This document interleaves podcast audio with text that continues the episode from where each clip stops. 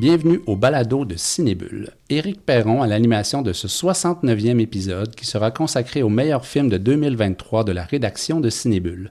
Je suis en compagnie d'une très belle gang que je salue à l'instant. Bonjour Marie-Claude Mirandette. Bonjour. Bonjour Zoé Prota. Bonjour. Bonjour Nicolas Gendron. Salut, bonne année. Merci. Bonne année à toi. Bonjour Orion Doré. Bonjour Eric et tout le monde. Bonjour Marc-Antoine Lévesque. Bonjour. Et bonjour Guillaume Valen. Bon après-midi, Eric. Merci. Euh, Quelqu'un a-t-il deviné ce qui définit l'ordre des présentations? Je dirais du plus, euh, du plus bas jusqu'au plus haut, peut-être. L'ordre de prise de parole du balado? Non, je suis allé par ancienneté. Ah! audacieux, audacieux. syndical, syndical. OK. Quelques éléments d'information pour les auditeurs avant de commencer. Les membres de la rédaction de Cinébule qui souhaitaient participer devaient établir la liste de leurs sept meilleurs films, courts, moyens et longs, documentaires ou fiction d'ici ou d'ailleurs, qui ont pris l'affiche en salle en 2023, ce qui exclut les films présentés uniquement en festival ou directement sur des plateformes. Ne sont pas admissibles non plus les films présentés en version originale anglaise seulement ou en VO sous-titré en anglais. Présenter un film sans sous-titres français au Québec, c'est affaiblir la langue officielle. Voilà pour le commentaire éditorial. Pourquoi sept films? Parce que 10, c'est trop, et que 5, c'est trop peu. Un film en première position d'une liste personnelle donne 7 points, une seconde position donne 6 points, ainsi de suite. Donc, une septième position donne un point. La compilation des listes des participants établit donc la liste collective des meilleurs films de Cinébule, communément appelée le Grand Top 7. Neuf membres de l'équipe ont accepté d'envoyer une liste. Les six collègues qui sont avec moi autour de la table aujourd'hui commenteront à tour de rôle les sept meilleurs films de l'année de 2023. Ils savent de quel film ils doivent parler, mais ne connaissent pas leur position dans la liste. Êtes-vous prêts, chers collègues? Oh que oui. Oui. Avant de commencer, juste dire que c'est la sixième édition, déjà, dans ce balado. Je vois Zoé qui, qui ça, ça, ça, ça, fait tellement partie de ma vie maintenant, le, le, le rendez-vous du top 7, que j'ai l'impression que ça fait plus de 10 ans. en fait, on a commencé en 2011 à faire le, le jeu, finalement. Mais comme on a commencé le balado à l'automne 2018, le premier, c'était en janvier 2019. Et est-ce que vous vous rappelez, là, je vais m'adresser peut-être à Nicolas, Zoé et Marie-Claude, est-ce que vous, vous rappelez de notre meilleur film de l'année 2018? Eh, misère. Absolument les pas. années s'en mêlent, les calendriers aussi, alors euh, non. Non. Oriane, tu veux essayer? C'était Burning. C'était Burning? Oui. La palme d'or. Vous disiez la palme d'or déçue. La palme d'or par l'entièreté de la rédaction. C'est ça, c'est que pour moi, Burning, ça, ça paraît super récent, alors que j'ai l'impression qu'on fait le top 7 depuis tellement longtemps, donc bref, oui. Mais d'ailleurs, Zoé, je réécoutais euh, les, les passages, puis tu avais eu une, un- une très belle expression pour qualifier ce film. Est-ce que tu t'en rappelles? Ah, bah, absolument pas. Tu avais dit que c'était un thriller immobile. Ah. C'était assez bien dit. OK, alors euh, on fait une petite pause musicale et on commence.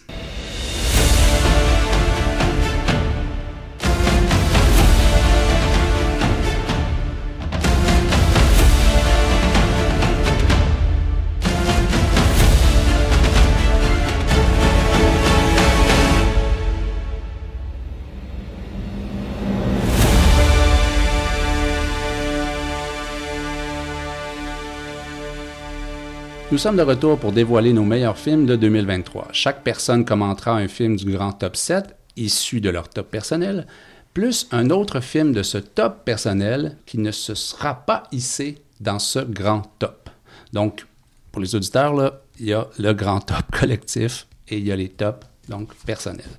Mais deux personnes auront l'occasion de commenter deux films du top collectif qui sont dans leur top personnel. On commence avec les positions 7 et 6, ex aequo au classement. Orient, on débute avec toi. Tu as placé en première position de la liste RMN de Christian Mungiu, la septième position du grand top 7 avec 13 points et 2 sélections. Dans la liste de Frédéric Bouchard aussi, qui ne pouvait pas être avec nous, c'est le numéro 2 de sa liste. Orient, pourquoi ce film est-il si haut dans ta liste personnelle? Ben, je pense que c'est un film comme je les aime, c'est-à-dire c'est un film politique qui est d'une immense finesse puis d'une grande subtilité, qui est très complexe, qui va pas du tout dans le manichéisme. Là. On se rappelle, euh, Christian Mungiu, c'était un peu sa spécialité. Il avait gagné la Palme d'Or en 2007 pour un film de ce type, là, 4 mois, 3 semaines, 2 jours. Euh, juste dans le titre de RMN, il y a un acronyme, ça fait référence à la Roumanie, évidemment, mais c'est aussi, euh, ça fait référence à la résonance magnétique nucléaire, donc la technologie de la radiographie puis c'est ça que Munju propose, c'est vraiment une radiographie de la société roumaine contemporaine autour euh, du thème de la xénophobie auquel font face des travailleurs sri-lankais. Mais comme je dis, c'est pas manichéen, il va pas ben oui, il va la condamner, mais il va aller voir au-delà de ça. Il fait le portrait d'une Roumanie qui est profondément perdue dans le, monde moderne, qui se définit plus par le communisme, évidemment, qui se définit de moins en moins par le christianisme. Une Roumanie où la plupart des adultes en âge de travailler vont en Europe de l'Ouest. Euh, les vieux meurent seuls, euh, abandonnant les vieilles communautés rurales. Il va multiplier les plans sur des, puits de mines désaffectés, sur les usines abandonnées, sur les, grues immenses qui, euh, qui rouillent à l'horizon. c'est vraiment le symbole d'un déclin de ce que faisait la Roumanie traditionnelle. Et au cœur de ça, on a le protagoniste qui est assez, euh, comment je dirais, qui est assez flat. Il fait pas grand chose, il a pas beaucoup d'opinion. Il a de la difficulté à transmettre à son fils. Il a de la difficulté à s'occuper de son père. Bref, c'est vraiment l'image d'un pays un peu en perdition qui ne sait plus où se mettre, qui ne peut plus que se définir à la négative. Donc, ils sont fiers de dire ils ne sont pas des Hongrois, ils sont pas des Bohémiens, ils ne sont pas maintenant des musulmans. Ils peuvent juste se définir par l'altérité. Nous ne sommes pas ça. Mais en tant que tel, malheureusement, cette petite communauté-là n'est plus rien puis je veux dire aussi, ça parle de la, stupidité de la foule, la stupidité, comment euh, on peut entraîner euh, tous ces semblables vers euh, des décisions vraiment mauvaises envers des personnes marginalisées. Alors c'est ton, c'est le premier choix de, de ta liste? Oui, parce que. Et, il se situe comment, dans, selon toi, dans sa, dans sa cinématographie? Oh, Très fort, très fort. Moi, je dis, euh, on parlait de Palme d'Or déçu, je dis que je peux pas croire que cette année-là, c'est Triangle Sadness qui a gagné contre RMN. Ah, Pour moi, c'était absurde, là. C'est très haut dans sa filmographie. Est-ce qu'il y en a d'autres qui ont Ça vu dépend de ton humour, là, rien. Est-ce qu'il y en a d'autres qui ont vu euh, qui, ont, qui, ont, vu le film, qui veulent ajouter quelque chose sur euh, Zoé? Euh, j'ai vu RMN en fait en, première mondiale à, Cannes, donc justement j'étais là euh, à ce moment-là. Et c'est vrai que le film euh, avait pas réussi, pourquoi, à, soulever, mettons, une, réelle passion, ce qui est un peu étrange, je suis assez d'accord avec toi. Euh, le film, moi j'aime beaucoup le cinéma roumain, euh, j'aime beaucoup Christian Monju, je trouve que c'est une addition très très solide euh, dans sa filmographie. Il y a vraiment des morceaux de bravoure dans ce film, euh, notamment évidemment ce, ce, ce, plan séquence dans une salle des fêtes au village où en fait toute la population est amenée à, à s'exprimer sur, sur la présence de ces travailleurs immigrés. Et en fait, c'est hyper intelligent parce que, euh, oui, il y a les travailleurs sri-lankais, mais comme tu as mentionné, la minorité hongroise, euh, la minorité euh, c'est à ce moment-là, dans ce plan séquence, que qu'émergent en fait toutes ces multiples xénophobies. Euh, et j'ai trouvé ça hyper intéressant en fait ne serait-ce que pour ma propre culture en fait de savoir tous ces espèces de mélanges euh, culturels qu'il y a pu avoir en Europe centrale en Europe de l'Est et comment euh, certains de ces euh, mélanges qui sont parfois très anciens sont encore patents aujourd'hui et participent en fait à la construction de la société contemporaine. Donc euh, c'est un film super solide. Comme je dis avec des morceaux de bravoure ce plan séquence absolument hallucinant euh, et c'est là où on sent, oui, toute la force de la foule qui peut basculer d'un bord ou de l'autre euh, si quelqu'un prend la parole puis euh, submerge les autres tout à coup. Rien. Puis je veux dire aussi, dans le film, il y a une symbolique très importante qui est associée aux ours qui sont disparus en Roumanie. les ours, bien sûr, c'est quelque chose qui est étranger, qui est menaçant, tout ça, mais en même temps, il y a toute une tradition roumaine de la chasse à l'ours que le père essaye assez pauvrement de transmettre à son fils. Fait que c'est drôle, c'est un peu cet autre avec un A majuscule en même temps, il le déteste. En même temps, il arrive, il arrive de moins en moins à exister sans lui. Puis c'est ça. Fait que c'est. c'est puissant là-dessus. C'est très subtil. Et non, je ne vendrai pas le punch de la fin parce que la fin est quand même assez stupéfiante, mais juste pour revenir sur mon expérience canoise, ça a vraiment laissé tout le monde bouche bée et genre autour de moi, c'était vraiment juste comme Hey, quoi? J'ai rien compris. Donc vraiment, il avait réussi son coup avec sa fin, euh, Monju. Merci. Alors, euh, j'ai dit septième position, mais en réalité, c'est une sixième position, puisqu'il y a deux films, donc, en sixième position. Euh, merci, merci, Orient. Merci, Zoé. Euh, Orient, on reste avec toi? Pas surpris. Ah, t'es pas surpris. OK. Ton numéro 2 est Pacifiction d'Albert Serra. Film au sixième rang aussi, donc du grand top, avec 13 points et deux sélections. C'est littéralement le film numéro 1 de Zoé qui souhaitera assurément commenter ce film après toi. Orient, on t'écoute. Oui, ben donc, euh, Pacifiction. C'est drôle parce que justement, on parlait de, trailer immobile. Ben, Pacifiction, je dirais un trailer politique immobile. Hein. C'est un film assez radical euh, du catalan Albert Serra qui tourne en France depuis quelques années. Et quand j'ai fait la critique de Pacifiction il y a plus, il y a plus qu'un an à peu près, j'ai beaucoup insisté sur ça, sur les, les procédés scénaristiques et sur l'aspect politique. Mais ce serait d'oublier à quel point j'ai négligé l'aspect vraiment étrange de ce film-là. Je trouve qu'il y a un côté David Lynch avec ces, espèces de scènes de diction interminables qui vont nulle part, ces scènes de danse dans une discothèque, une espèce de danse robotique dans un éclairage blafard, pétant, euh, puis il y a une espèce de spectacle exotique qui vont répéter tout le long du film avec des oiseaux tropicaux. Vraiment, il y a des scènes complètement délirantes, là. Fait qu'il y a vraiment un aspect très surréaliste dans ce film-là, dans la mise en scène ultra lente de, de Serra. C'est jamais plate en même temps, c'est très lent, mais il y a toujours quelque chose qui se passe. Puis je veux dire aussi, bon, Benoît Magimel, il est splendide. je pense qu'il y a eu beaucoup d'improvisation là-dedans, ce qui contribue à l'étrangeté de l'ensemble. Il joue tellement bien ce personnage-là. Il est ultra pédant. Il, joue à la personne en charge. On n'a vraiment pas l'impression qu'il est en charge. Il parle même pas à des gens dans sa hiérarchie. Il joue à la personne en charge. Il me fait penser à Sarkozy. C'est vraiment le, cliché du politicien, euh, du gros boss qui pense qu'il gère tout, mais finalement, il gère rien du mais, tout. Hein. Mais j'ai lu que euh, il y avait plusieurs caméras et que ma jumelle savait pas euh, même où étaient les caméras ou quel plan allait être pris, etc. etc. Je ne sais pas si c'est fondé. Mais euh, avant de te donner la parole, Marie-Claude euh, Orient, dès janvier 2023, tu nous avais dit que Pacifiction serait dans tes meilleurs films de l'année. Oui, parce que je l'avais vu au FNC, puis moi je voulais l'inclure dans le top 2022, puis il est sorti finalement tout début 2023, fait que je disais, bon, mhm. c'est sûr qu'il va revenir à un moment donné. Mais il a résisté ce film-là, toute l'année, ben, là, il est resté dans ton top 7. C'est un peu l'histoire de mes tops, c'est des films, j'étais comme, ah, je vais-tu laisser Pacifiction en y repensant? Oui, puis là, RMN, je pensais pas qu'il se retrouverait si haut que ça, mais en y repensant, j'étais comme, ah, c'était bien fort. Sorti au mois de juin, je pense, hein? Oui. Ouais, ok. Marie-Claude. Moi, début juin. Mais c'est ce que j'allais dire justement à propos d'Orient, c'est que c'est un film qui a tenu la route depuis, euh, il l'a vu il, y a, 15 mois à peu près, euh, et euh, le, le, le, travail de Magimel et l'évolution de son personnage, je trouve que ça va tellement bien ensemble, il arrive vraiment à servir ce, ce, cette évolution psychologique du personnage qui, au début, est d'une pédanterie sans nom, mais peu à peu, on sent qu'il conscientise l'amour qu'il a de ce lieu et des gens qui l'habitent, et que finalement il est beaucoup plus qu'il ne le pensait un local qu'une espèce de, de, noble ou d'aristocrate de l'endroit au service d'un gouvernement. Et je pense que la présence justement euh, euh, des autres euh, Français vont, va l'amener à se redéfinir comme étant quelqu'un d'attaché à ce, à ce lieu où on veut recommencer des essais nucléaires. C'est vraiment un, un super beau personnage c'est très drôle parce qu'il porte un costume blanc tout le long, mais à mesure que ça avance, le costume blanc devient plus sale, puis sa voiture, qui est comme d'un gris immaculé, elle devient vraiment sale et dégueulasse. puis il y, a vraiment l'air fou. Des fois, je me demandais, est-ce que c'est pas même l'idiot du village à qui on fait croire qu'il est important? C'est vraiment, il y, a des, il y a une étrangeté dans ce film-là. Euh, il y a un sentiment de fin du monde qui, oui, il y a un peu aux essais nucléaires, mais oh, mais plus largement que ça, c'était comme, c'est juste une inquiétante étrangeté qui est très puissante et ouais, c'est ça. Zoé, ton, ton numéro 1 Inquiétante étrangeté, je suis tellement d'accord. Euh, moi, je vais commencer par dire que je l'ai vu il y a encore plus longtemps. Donc, euh, euh, il, est, il, est, il reste ce film, et c'est vraiment un film inoubliable pour moi. Et je tiens à dire aussi que je ne suis pas une euh, fan finie du travail d'Albert Serra parce que c'est tellement un réalisateur, un créateur polarisant qu'il a vraiment des gens qui sont pas capables puis qu'il y a des gens qui, en- qui tout ce qu'il fait. Euh, c'est pas mon cas.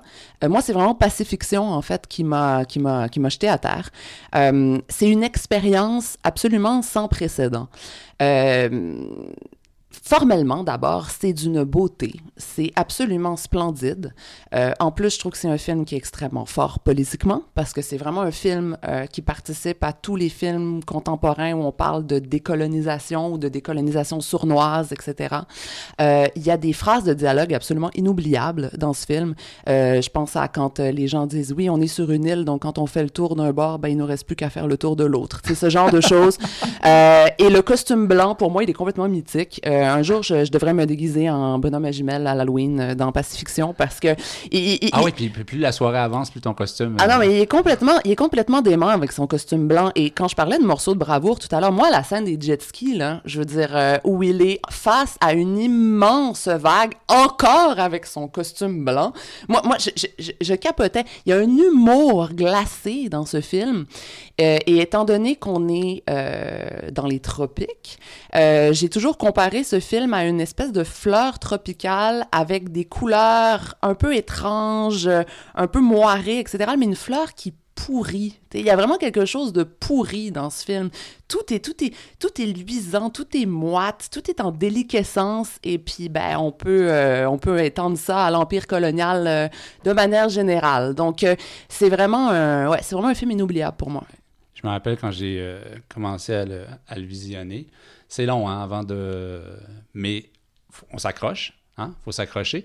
Puis à un moment donné, je ne saurais même pas dire comment ni pourquoi, mais on est complètement euh, captivé. Ah, mais On complètement. est complètement captivé par, euh, par le film.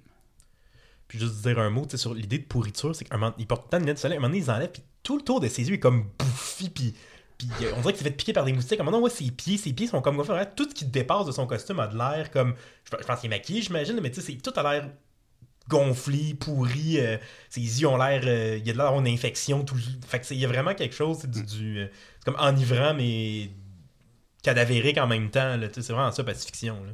Et puis pour revenir sur l'histoire des caméras, là, c'est vrai. Parce que moi, j'ai eu la chance de voir Serra en masterclass à Rotterdam l'année dernière et il- l'a confirmé. Et il a aussi euh, donné euh, plein d'anecdotes pas mal drôles sur son expérience avec, euh, avec euh, notamment le fait qu'on lui avait vraiment conseillé d'engager un assistant personnel pour gérer la star et que évidemment euh, Serra, comme vous pouvez imaginer, a fait comme ah c'est ce que vous me conseillez, ben c'est hors de question. Il n'aura pas d'assistant personnel. Donc euh, donc il y avait un côté un peu euh, je sais pas, bête, laissé en liberté, euh, bref, mais ça marche, ça marche extrêmement bien. OK, alors euh, merci. Donc, on fait une courte pause, puis on revient tout de suite pour les autres positions.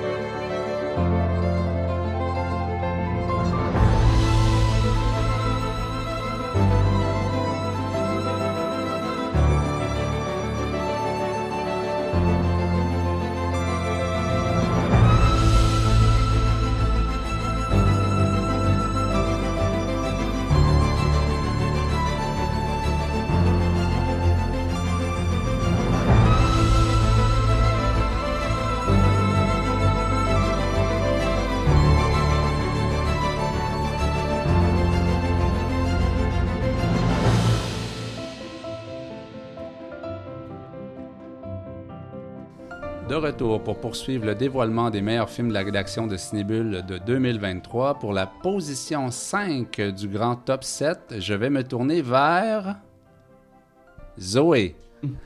Pour, Allô? pour Godland de Yulnio Palmason. C'est le numéro 2 de ta liste personnelle. Si j'avais fait une liste, je pense que je t'aurais suivi sur ce film. Donc, 15 points, 3 sélections. Aussi dans la liste de Marie-Claude et Dorian, Zoé, parle-nous de Godland. Oui, Godland, euh, qui a deux titres originaux, un en islandais et un en danois, je ne me risquerai pas à les dire, mais c'est important de mentionner qu'il y a ces deux titres originaux, puis c'est très important euh, pour le film lui-même.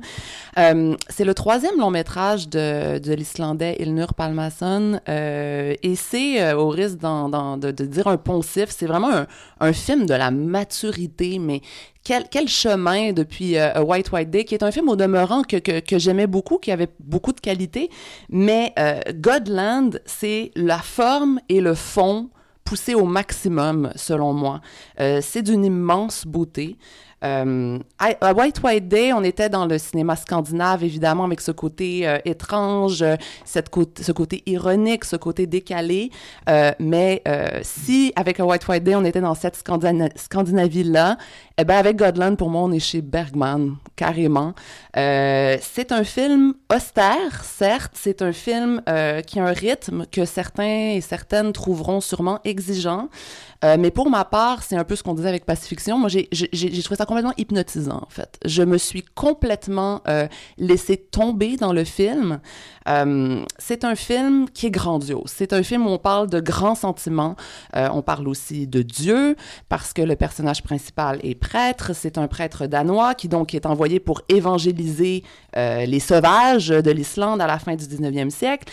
Et c'est une rencontre avec les gens, et c'est une rencontre avec un territoire, avec une nature, une nature sauvage, grandiose, terrifiante, euh, tout un peuple aussi, puis évidemment euh, certaines tentations, d'autres défis, euh, tout, tout ce qui est inhérent à la nature humaine en fait. On est dans les grandes questions, on est vraiment dans la philosophie la foi, la moralité, le sacrifice, le temps qui passe, la fugacité de la vie. Euh, et c'est encore un film sur la colonisation et la décolonisation, ben oui, évidemment. Euh, l'asservissement d'un peuple, euh, l'assimilation de sa langue, de sa culture, et c'est un grand défi pour le prêtre de pouvoir communiquer avec les gens sur place qui refusent de parler la langue du colonisateur, donc le danois. Lui ne parle pas l'islandais, et c'est vraiment comme au centre du film. Moi, j'aime beaucoup le cinéma historique. Mais j'aime le cinéma historique. De plus en plus, j'aime le cinéma historique qui est engagé dans la contemporanéité. Euh, c'est une tendance de fond. Il y en a eu plusieurs films historiques cette année qui parlaient de territoire, de colonisation, de décolonisation. Euh, on ne peut que s'en réjouir. Je pense que c'est vraiment une tendance de fond. Ça va continuer. Euh, et mon amour pour le film historique, pour ce nouveau film historique, en fait, moi, je me, je me satisfais plus des propositions classiques. J'ai besoin de plus. Et c'est dans un film comme Godland que je le trouve. Euh, oui, je suis exigeante, je sais. Euh, j'ai mentionné Bergman, mais aussi euh, j'ai beaucoup pensé, et c'est peut-être une référence qui te fera plaisir, euh, Marie-Claude, à Michael Cimino lorsque j'ai vu Godland, donc Heaven's Gate, le travail de la lumière, le soin extrême qui est porté aux saisons, au temps qui passe à travers la nature. Côté artistique, j'ai adoré l'importance qui est accordée à la photographie, parce que le petit détail piquant, c'est que le prêtre en question est photographe amateur, et à l'époque, euh, faire de la photo, c'était toute une entreprise. Et en fait, une de ses, euh, un de ses side projects en Islande, c'est de photographier le peuple et la nature et le territoire. Euh, et c'est ce qui va aussi lui permettre de rentrer en contact avec le territoire et les gens. J'ai trouvé ça superbe, en fait, au sens symboliquement que plastiquement, avec l'intégration de ces photos vintage à l'écran. Donc, pour moi, c'est du grand cinéma, vraiment du grand, à l'ancienne un peu, mais aussi complètement contemporain. Orient? Oui, ben, on, parlait de références à divers cinéastes. Moi, j'ai beaucoup vu du Herzog là-dedans. Il y a quelque chose de très aiguirre parce que, si on se rappelle, le personnage, on lui offre d'aller en bateau jusqu'au nord, nord-ouest de l'Islande. Il décide de traverser le pays en disant, oh, oui, ça va être très bien. Ça, c'est très Herzog, cette espèce de la folie de l'homme versus une nature implacable. Tu sais, c'est un peu comme Aguirre dénonçait le colonialisme, c'est dénoncer le colonialisme en montrant la folie du colonisateur. Moi, j'étais très heureux d'apprendre ça. J'étais très intéressé d'apprendre que l'Islande, je pense, qui a été fondée par des colons vikings, un moment donné, a été euh, soumise par le Danemark et c'était vraiment un régime colonial brutal, où il y a beaucoup de, disettes et de maladies dans l'indifférence totale des colonisateurs danois. Euh, donc, même entre les peuples scandinaves, il y a cette espèce de hiérarchisation-là. Fait c'était très fort de nous rappeler cette histoire-là sans que ce soit du tout didactique. hein. Oui, puis en même temps, quand il arrive au village, on lui dit qu'il aurait pu venir direct, qu'il n'y avait pas à traverser tout ça. Alors, le lien avec euh, euh, Aguirre et le bateau euh, qu'on qu'on fait traverser. C'est dans Aguirre qu'on fait traverser le bateau ou c'est dans... euh, Fitzcarraldo. Fitzcarraldo. J'ai- Je mélangeais les deux. Et, et ce qui est assez magnifique aussi, c'est qu'au fond, il arrive à entrer en contact à la fois avec les, euh, les paysans et avec les paysages à travers la photo, qui est un autre langage et qui est un langage de l'image. Et euh, c'est vraiment à travers ça qu'il découvre quelque chose dans l'autre qui, qui est proche de lui qu'il se, quelque part, découvre aussi euh, la vacuité de sa, de, de, de sa mission auprès de ces gens-là. Et c'est vraiment euh, assez fabuleux et fantastique. Moi, ça m'a rappelé aussi euh, un documentaire que j'avais vu qui, que j'ai beaucoup aimé euh, par un photographe euh, belge euh, qui euh, racontait à travers la photo l'histoire des peuples amérindiens qui étaient sans histoire photographiée et qui a reconstitué finalement, à la manière des photos d'époque, l'histoire de ces peuples-là. Il y a ce côté où finalement l'image nous raconte une autre histoire que ce que l'incommunicabilité de leurs euh, échanges nous raconte et on voit beaucoup plus, on découvre l'histoire à travers les gens, à travers leur synergologie, à travers le paysage, beaucoup plus qu'à travers les dialogues et même parfois par des espèces de, de retours dans le passé ou quand il revit euh, la noyade d'un des personnages, euh, tout à coup on a un autre point de vue. Euh, et ça, j'ai trouvé que c'est vraiment, ça, ça joue sur le point de vue et c'est quelque chose de très, très fort dans le film. Marc-Antoine. Euh, moi, il était pas dans mon top parce que je l'ai vu dans mon euh, rattrapage début janvier. euh, et tout. Sinon, il l'aurait probablement fait. Mais euh, le carton d'ouverture précise que c'est basé sur les sept possiblement premières photos de la côte est de l'Islande. Donc, c'est hyper intéressant de- d'objets réels. On crée... Ce qui n'est pas vrai. Ce qui n'est pas Oh, vrai. ce qui n'est pas oui, vrai. c'est un- Ah. c'est une, c'est une joke du réalisateur, en fait. ça fait, c'est une fait- Ah. autre couche de signification encore, mais ça participe à toute l'édification de, du sens du film. ouais. Mais oui. Et donc, je vais juste faire une prédiction que l'année prochaine, La Bête sera probablement dans le top de Zoé. Voilà. Pour les films historiques euh, particuliers. Je voulais clair là-dessus. Merci. OK! Mais je disais aussi, le personnage dans Godland, on le voit prier une fois quand il est vraiment désespéré, mais sinon, tu sais, c'est une âme artistique, c'est un intellectuel. Il il est-tu même réellement croyant ou il est prêtre un peu parce que c'est une profession qui permet, disons, de, de monter à la société? Je sais qu'au Québec, il y en a eu plein, des gens comme Marie-Victorin ou Albert Tessier qui étaient prêtres parce que, un peu parce que ça donnait comme ça, puis c'est un des seuls lieux où on pouvait avoir accès à de la culture. Mais moi, je me suis vraiment demandé, ce personnage-là m'a vraiment semblé assez peu convaincant, euh, assez peu convaincu et convaincant de sa foi puis de sa volonté de transmettre la religion. Fait que je me demande, c'est est-ce que ce serait doublement tragique, c'est que cet homme-là n'est pas réellement un croyant, c'est- c'est c'est un intellectuel qui a juste trouvé cette façon-là d'étudier. OK, ben merci. Euh, merci Orient, merci tout le monde. Donc Godland, position numéro 5 de notre grand top. Et on reste un peu avec toi, Zoé, parce que tu vas quand même nous parler de, euh, d'un autre film de ton top personnel qui ne s'est pas retrouvé dans le grand top. C'est Le ciel rouge de Christian Petzold. Oui, Le ciel rouge, A Fire, Roter Himmel, donc euh, L'ours d'argent, la dernière Berninale. Bon, moi, Christian Petzold, c'est un réalisateur allemand contemporain que j'aime beaucoup euh, et c'est, il faut bien le dire, un des seuls euh, cinéastes allemands contemporains dont on reçoit les films assez régulièrement, donc hurrah pour ça. Ses œuvres sont souvent assez chargées, assez intenses. Il fait beaucoup de films historiques. Et euh, ici, on est en apparence sur un film plus léger. Euh, et j'ai trouvé ça très malin, en fait. Euh, j'ai trouvé le film beaucoup plus profond qu'il n'y paraît et il m'a habité longtemps. C'est un film qui a l'air de rien. C'est un film d'été, un film de copains, donc deux amis qui partent en vacances au bord de la mer Baltique pour créer, parce que l'un d'entre eux est photographe et l'autre est écrivain. Euh, c'est un film de rivalité, d'amitié d'amour avec des blagues salées, euh, des péripéties, une voiture qui tombe en panne, euh, un personnage principal bougon, une jolie fille solaire, des seconds couteaux sympathiques. Et on se dit d'abord que c'est un petit Petzold, en fait. C'était mon, mon premier réflexe.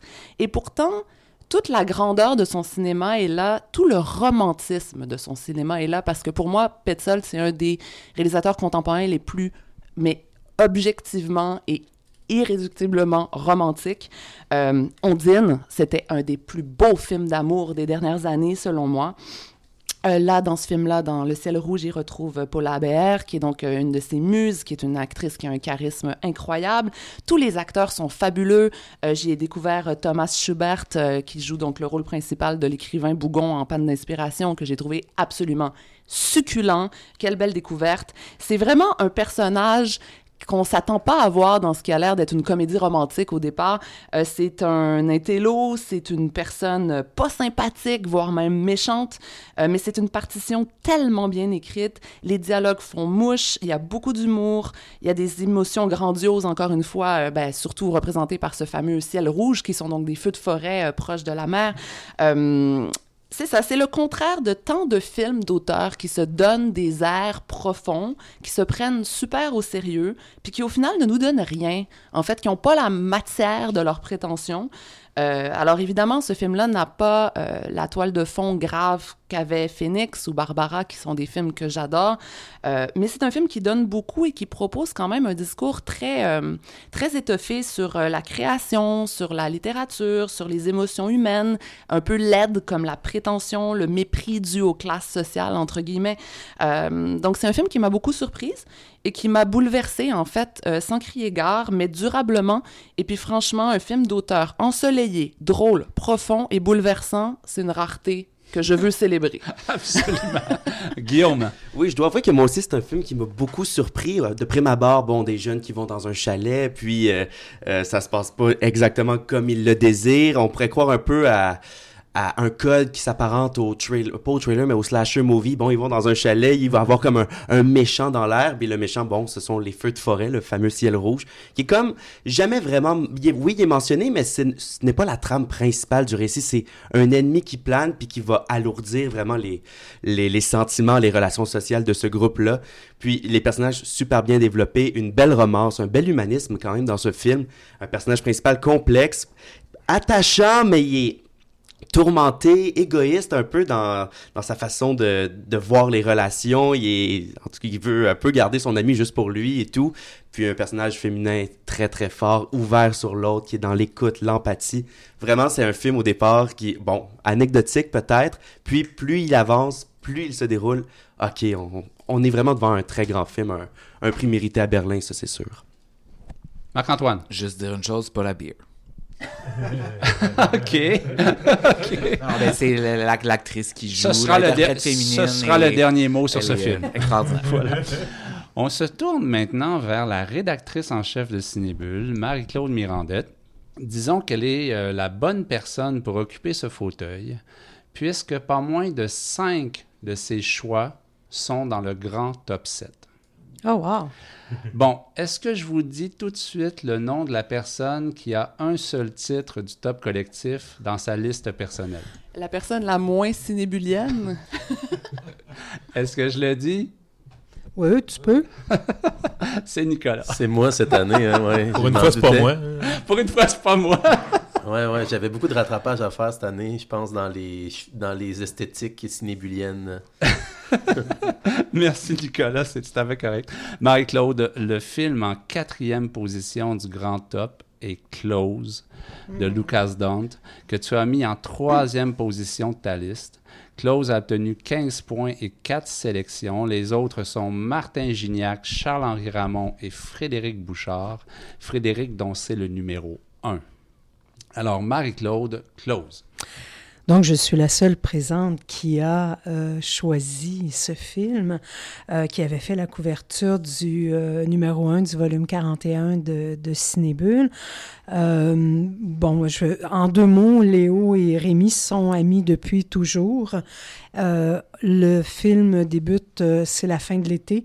Euh, ils vivent vraiment euh, dans l'allégresse les derniers jours d'une enfance qui a été bercée à la fois par leur amitié pure, par la lumière et par l'innocence, juste au moment où ils vont rentrer à l'école secondaire et justement y rencontrer la cruauté du regard des autres qui va les séparer. Euh, alors, Léo est déchiré par son deuil et par le poids du regard d'autrui. Il va quand même essayer de se rapprocher de Sophie, la maman de Rémi, pour tenter de comprendre ce qui s'est passé, mais surtout pour tenter euh, d'explorer et de comprendre les sentiments contradictoires qui l'habitent à un moment important de la vie qui est le prélude de l'adolescence, qui est marqué par un événement tragique, c'est-à-dire le suicide brutal de son meilleur ami. Alors, c'est des fois dur, l'adolescence, là, c'est plus que dur. C'est euh, épouvantable. Alors, c'est le second euh, long métrage de Lucas Dunt. Euh, c'est un film tout en nuances qui explore à la fois avec candeur et gravité dans ses contrastes un sujet qui est funeste, celui euh, de, du poids des autres, mais aussi de la masculinité toxique, euh, mais avec beaucoup de poésie, beaucoup euh, de tendresse. Euh, c'est un film bou- bouleversant dans lequel Don, je trouve, révèle, révèle surtout son talent sans égal de direction d'acteur Absolument. que ce soit des jeunes acteurs euh, comme Eden Dambrin qui interprète Léo ou des acteurs, actrices aguerris comme Émilie de, qui est très, très, très, très bouleversante en maman déchirée par la mort de Rémi, mais qui en même temps euh, essaie par, euh, en se rapprochant de Léo, de, de réparer quelque chose. On y voit vraiment toute la palette des sentiments humains, de la joie simple et lumineuse des premières minutes au déchirement du deuil et euh, de la culpabilité euh, qu'il ressent jusqu'à la rédemption. Alors voilà les raisons pour lesquelles euh, j'ai choisi ce film qui m'a fait chialer ma vie.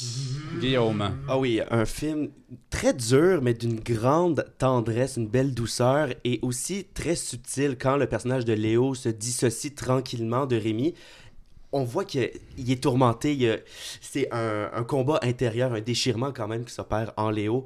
Puis bon, euh, finalement, ça finit par arriver, mais ah, c'est dur, c'est dur à regarder tout de même. Et puis bon, à la suite, le, le suicide arrive, ça, ça m'a surpris, ça arrive vite dans le récit. Alors, ce n'est pas ça le thème du film, on est vraiment ailleurs, plus dans des sentiments universels. C'est d'une euh, c'est d'une très, très grande finesse. Oui, vraiment. Nicolas? Ben, je me demande, moi, euh, je, je- je l'ai vu en sachant le suicide, parce que là, été surpris que, que, que tu en parles, puis il y a des films comme ça où je me dis, euh, est-ce que ça nous gâche le... le, le, le- Mais toi, tu le savais, tu le savais. Je savais, puis j'avoue que j'ai pas chialé ma vie, puis je m'attendais à chialer ma vie, comme tu dis souvent, euh, Marie-Claude. Fait que je pense que c'est pour ça qu'il de justesse n'était pas dans mon top, parce que c'est vrai que la, la, la- pour parler de justesse, la sobriété avec les, dans les regards, les jeux de regards, euh, il y a, pas tant de dialogue finalement, là, si, tu, si tu comptes le nombre de mots dans ce film-là. là. Puis ça, c'est assez remarquable quand même, il faut, le- faut le souligner. Orient. Ben, aussi, je disais, il y a un aspect très romantique, vraiment au sens 19e siècle du terme. là. Dans le le, le- personnage qui, ben oui, il se suicide, mais on dirait il est vraiment il est mort d'un cœur brisé, il est mort d'amour, puis t'as la, la, nature euh, qui vient refléter comme les, les- passions intérieures, avec les ces espèces de grands champs euh, ensoleillés, tout ça, puis le défilement des saisons. Quelque chose vraiment. C'est ça qui était touchant dans ce film-là, c'est le côté vraiment romantique au sens ancien du terme, là, qui meurt d'un cœur brisé. Moi, c'était une petite touche que j'ai appréciée. Tout que le suicide, c'était pas si choquant dans ce sens-là, je trouvais. Je trouvais. Vois? Désolée avec mes anecdotes canoises, mais euh, c'est un film aussi que j'ai vu à- en première mondiale à Cannes et c'était juste pour euh, renchérir sur, euh, sur l'émotion.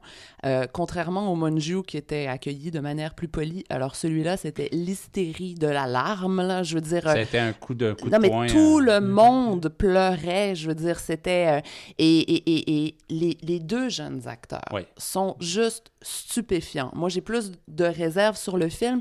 C'est même pas des réserves. euh, nécessairement comme quantifiables, c'est un peu le contraire du ciel rouge, c'est-à-dire que quand je l'ai vu, j'étais emportée par l'émotion, je l'avais vu en première avec des gens qui pleuraient et tout.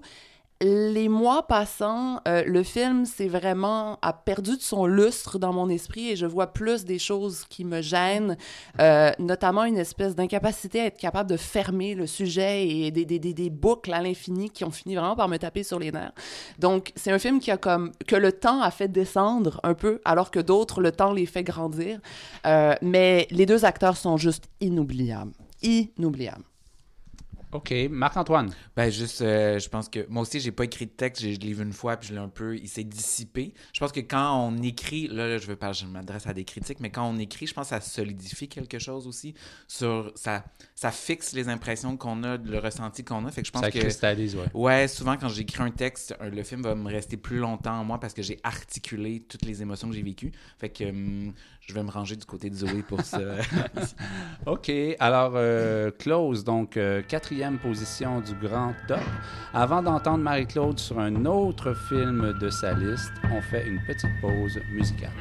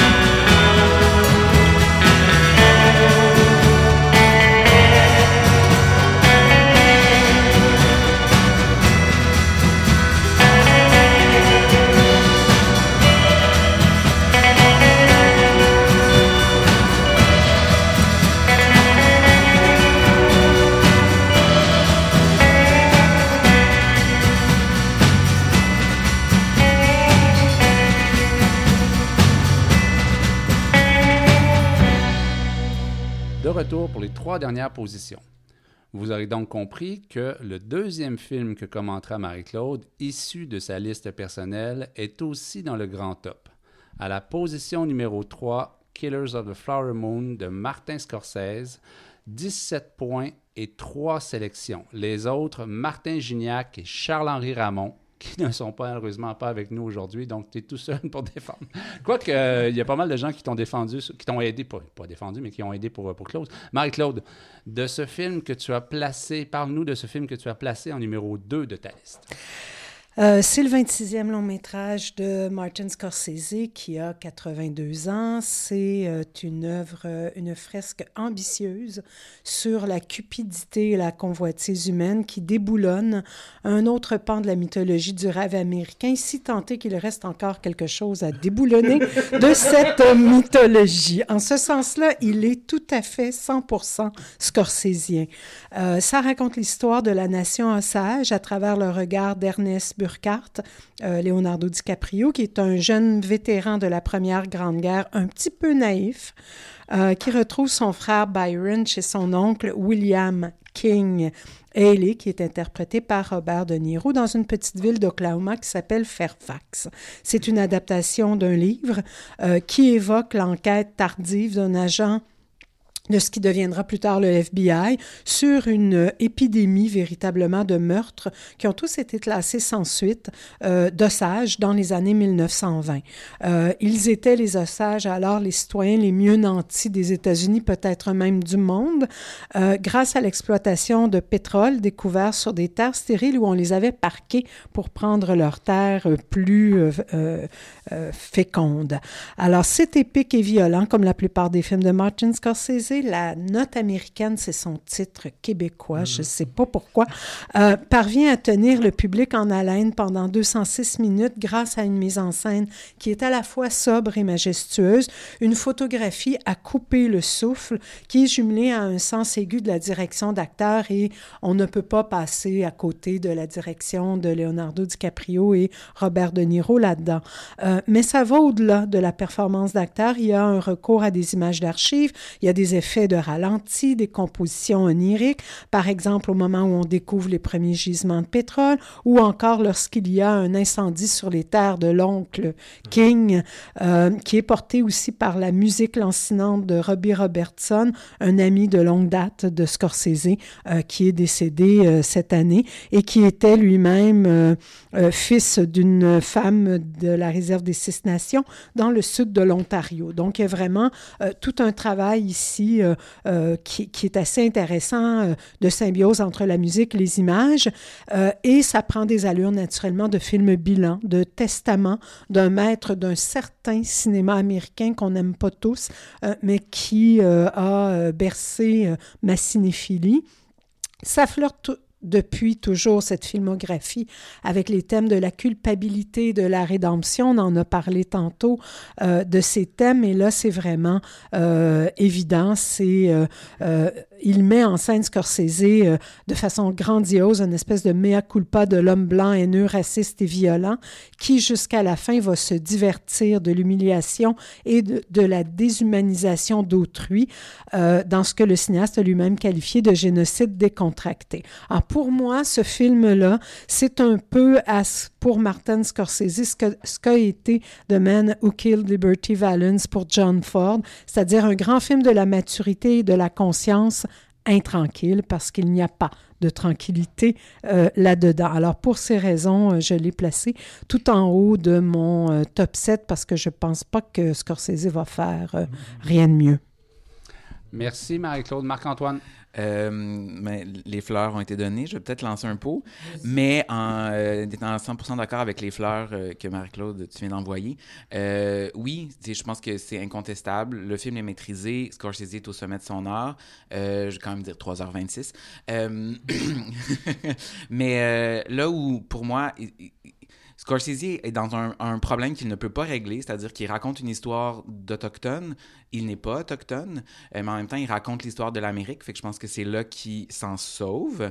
Euh, mais là où, pour moi, il a fait une petite gaffe, c'est dans son euh, épilogue. Euh, donc à la fin, où il se met en scène euh, sans redonner la sans donner la parole en fait à ces autochtones-là euh, directement, ce qu'il n'avait n'aurait pas pu faire tout le long de son histoire parce que en gros c'est des, des autochtones qui se font tuer et qui se font faire violence par des blancs. Euh, donc, ils, ils sont relativement passifs. Donc, comment... Je, je comprends le dilemme au niveau narratif de donner les, euh, le- les rôles principaux aux blancs. Euh, mais...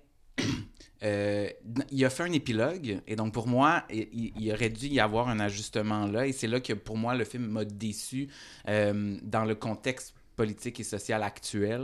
Euh, donc c'est pour ça que moi je l'ai écarté. Mais techniquement, toutes les fleurs que tu as envoyées, euh, 100% méritées. Droit de réplique.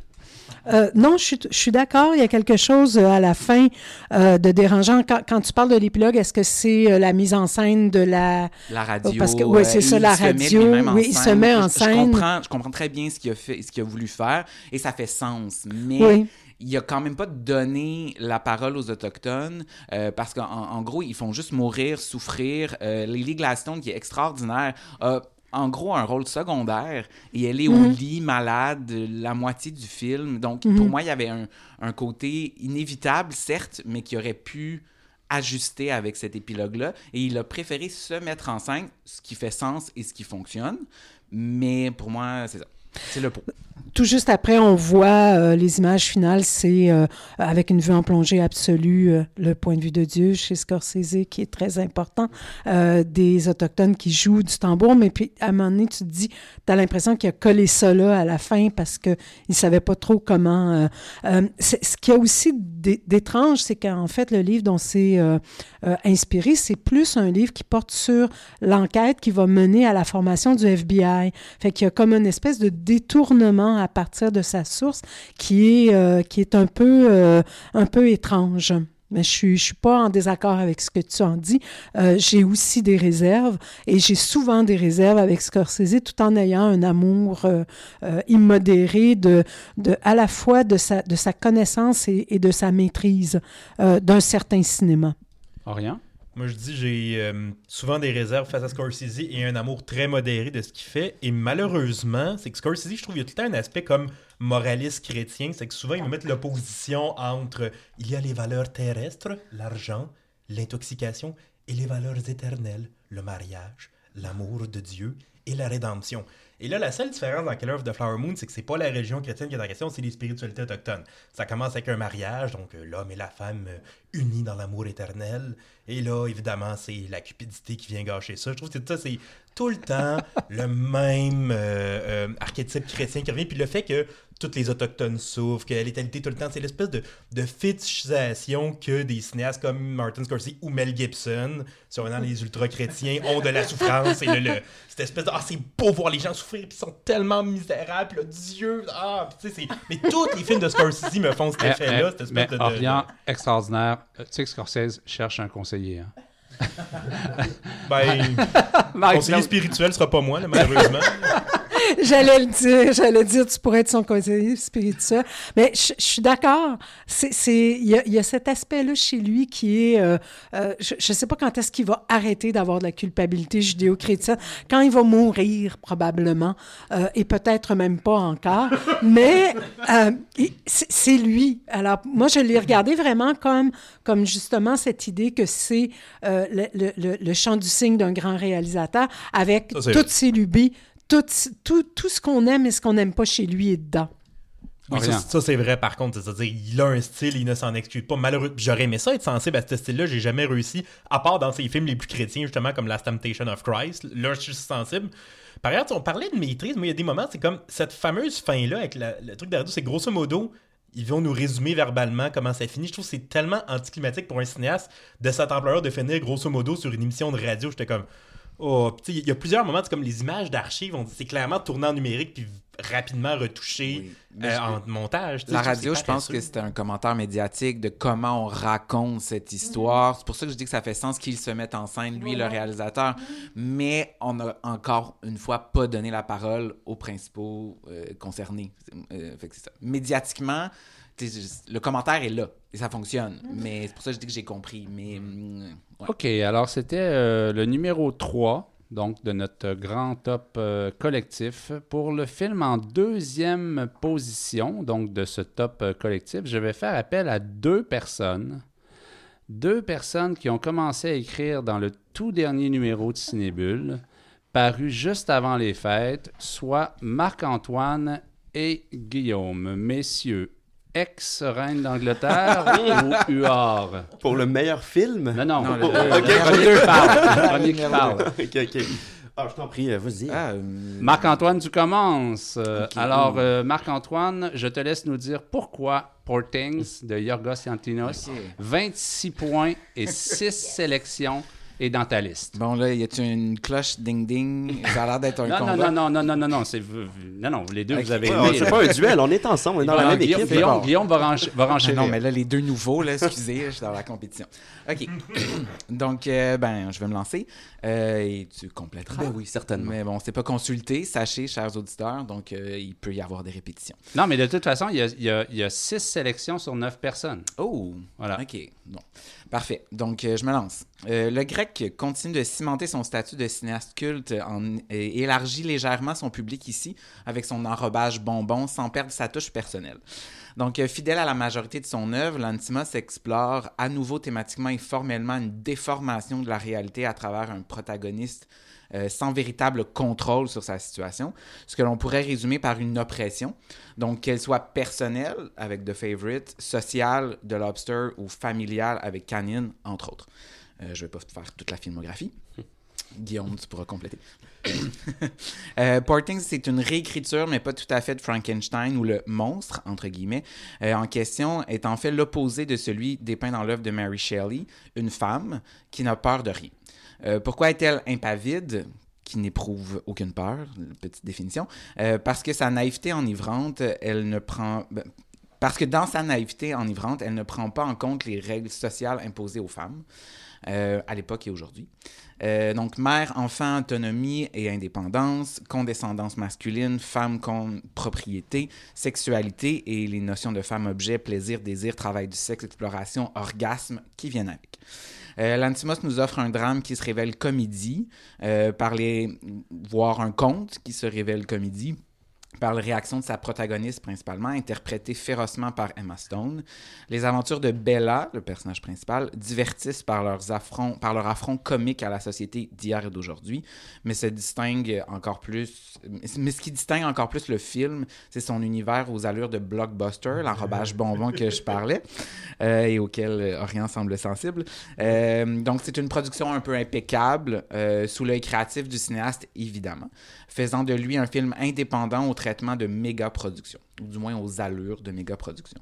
Le film est parsemé d'éléments absurdes comme seul Yorgos Lanthimos semble être capable de nous offrir, voire surtout le personnage de Willem Dafoe et ses excrétions, gaz, liquides, euh, entre autres, qui surprend tous et qui fait rire tout, tout son public. C'est vraiment un bon choix aussi, Willem Defoe, pour jouer le, le professeur. euh, Frankenstein. Oui, docteur Frankenstein. Qui Frankenstein. est vraiment euh, plein de cicatrices, il est laid, mais il est- en même temps, il est bienveillant, mais c'est perfide. Euh, moi, c'est ce que j'ai vraiment aimé de ce film-là, tu l'as bien dit, c'est le côté très unique de cette proposition-là. Il n'y en aura pas deux des films comme euh, Poor Things, définitivement pas. C'est une comédie, oui, euh, c'est très étrange, Euh, il y a tellement d'interprétations à avoir avec ce film-là, puis en plus de toutes ces interprétations-là, de, de cette, euh, cette concentration-là qu'on doit avoir dans le film, où est-ce qu'on est submergé d'images et de sens, c'est que ça reste quand même un, un blockbuster, ça reste un grand divertissement. Puis aussi, ce que j'ai aimé, c'est la grande production. Bon, c'est quand même un grand studio hollywoodien qui a produit ce film-là. Puis, il y a le studio qui est euh, Searchlight Pictures, qui est une filière de 20th Century Fox, c'est quand même a accepté de produire ça, puis ça a marché. Et je pense qu'on est rendu là dans le cinéma. On veut plus voir des blockbusters euh, un peu euh, déjà tout écrit qui respectent une espèce de formule préétablie. On veut voir des propositions audacieuses avec de l'argent. c'est le fun quand il y a On peut du le cash dire, quand même. Marvel un peu nous a tous épuisés. là. Oui, Comme- ça suffit. À un certain point, euh, enough is enough. là. Alors, c'est pour ça que j'ai vraiment aimé. On rit. euh, c'est bien joué. Il y a de l'expressionnisme allemand dans, dans la mise en scène, en noir et blanc, en couleur. Euh, on est dans un univers complètement farfelu quand on est à Paris. J'ai reconnu un peu Paris, mais c'est ça sort tout droit de la tête de l'Antimos. Et les dialogues, moi, les dialogues, c'est Ah. quelque chose que, qui me fait, euh, fait tellement rire. Un peu euh, des dialogues à la The Favorite. C'est décalé, mais hautement intelligent. Ça parle de façon philosophique, comme une pièce de théâtre, mais McNamara, c'est un style comique particulier, c'est un rythme particulier. Mhm. Emma Stone, c'est- pas la première euh, collaboration, ni avec Lantimos, ni avec McNamara. Donc, c'est vraiment une plume particulière. oui, oui. Comme l'esthétique de Lantimos est particulière aussi. Ça sert le récit, là, définitivement. Alors pour ça, moi, j'ai vraiment, vraiment aimé ça. Bien sûr, on se perd un peu dans le récit. Il y a beaucoup de quêtes secondaires, une grande odyssée en mer. Ah, Ok, euh, il y a beaucoup, beaucoup de sexe aussi. Bon, euh, elle découvre vraiment les plaisirs de la chair euh, pour le meilleur et pour le pire, surtout pour le pire, en fait. Là. Euh, une grande, un grand pamphlet. Bah, quand même, à, à chaque fois, elle veut se faire accaparer par les hommes. C'est toujours une question. Oui, mais elle n'est pas victime. Non, oh, vous êtes pas d'accord? Est-ce que, est-ce que le début est pas un peu long? euh, non? Ah, avant, ben, la- le stade de l'enfance, euh, ah, moi j'ai aimé, c'est, Ouais. c'est- on- ça fait sourire et mal tout. rythmé, Ouais, pas tant que mais ça. non, ok. Mais euh, moi, ce que j'ai trouvé remarquable, il y a plusieurs scènes extraordinaires, mais la scène de la danse, entre autres. euh, Oui, ça, c'est hein. Assez- Ruffalo Ça, là-dedans, donnez-lui l'Oscar tout de suite. Là. il est tellement drôle, il est tellement... Du Ok. cabotinage contrôlé. Là. Zoé, Euh, Poor Things, euh, pour moi, c'est vraiment un pur plaisir de spectateur. Euh, je veux dire, euh, c'est euh, d'abord visuellement, c'est- les plus beaux costumes que j'ai vus depuis longtemps. Puis encore une fois, c'est du film historique, mais avec un twist. Donc, c'est un, un pur plaisir de spectateur par un des plus grands auteurs contemporains. Euh, c'est vraiment un réalisateur, je, je- je- j'irai voir tout ce qu'il fait, là. Je dire, c'est toujours intéressant. Euh, là, évidemment, il a monté une marche en termes de, de, de, de, de- de splendeur et de grandiosité.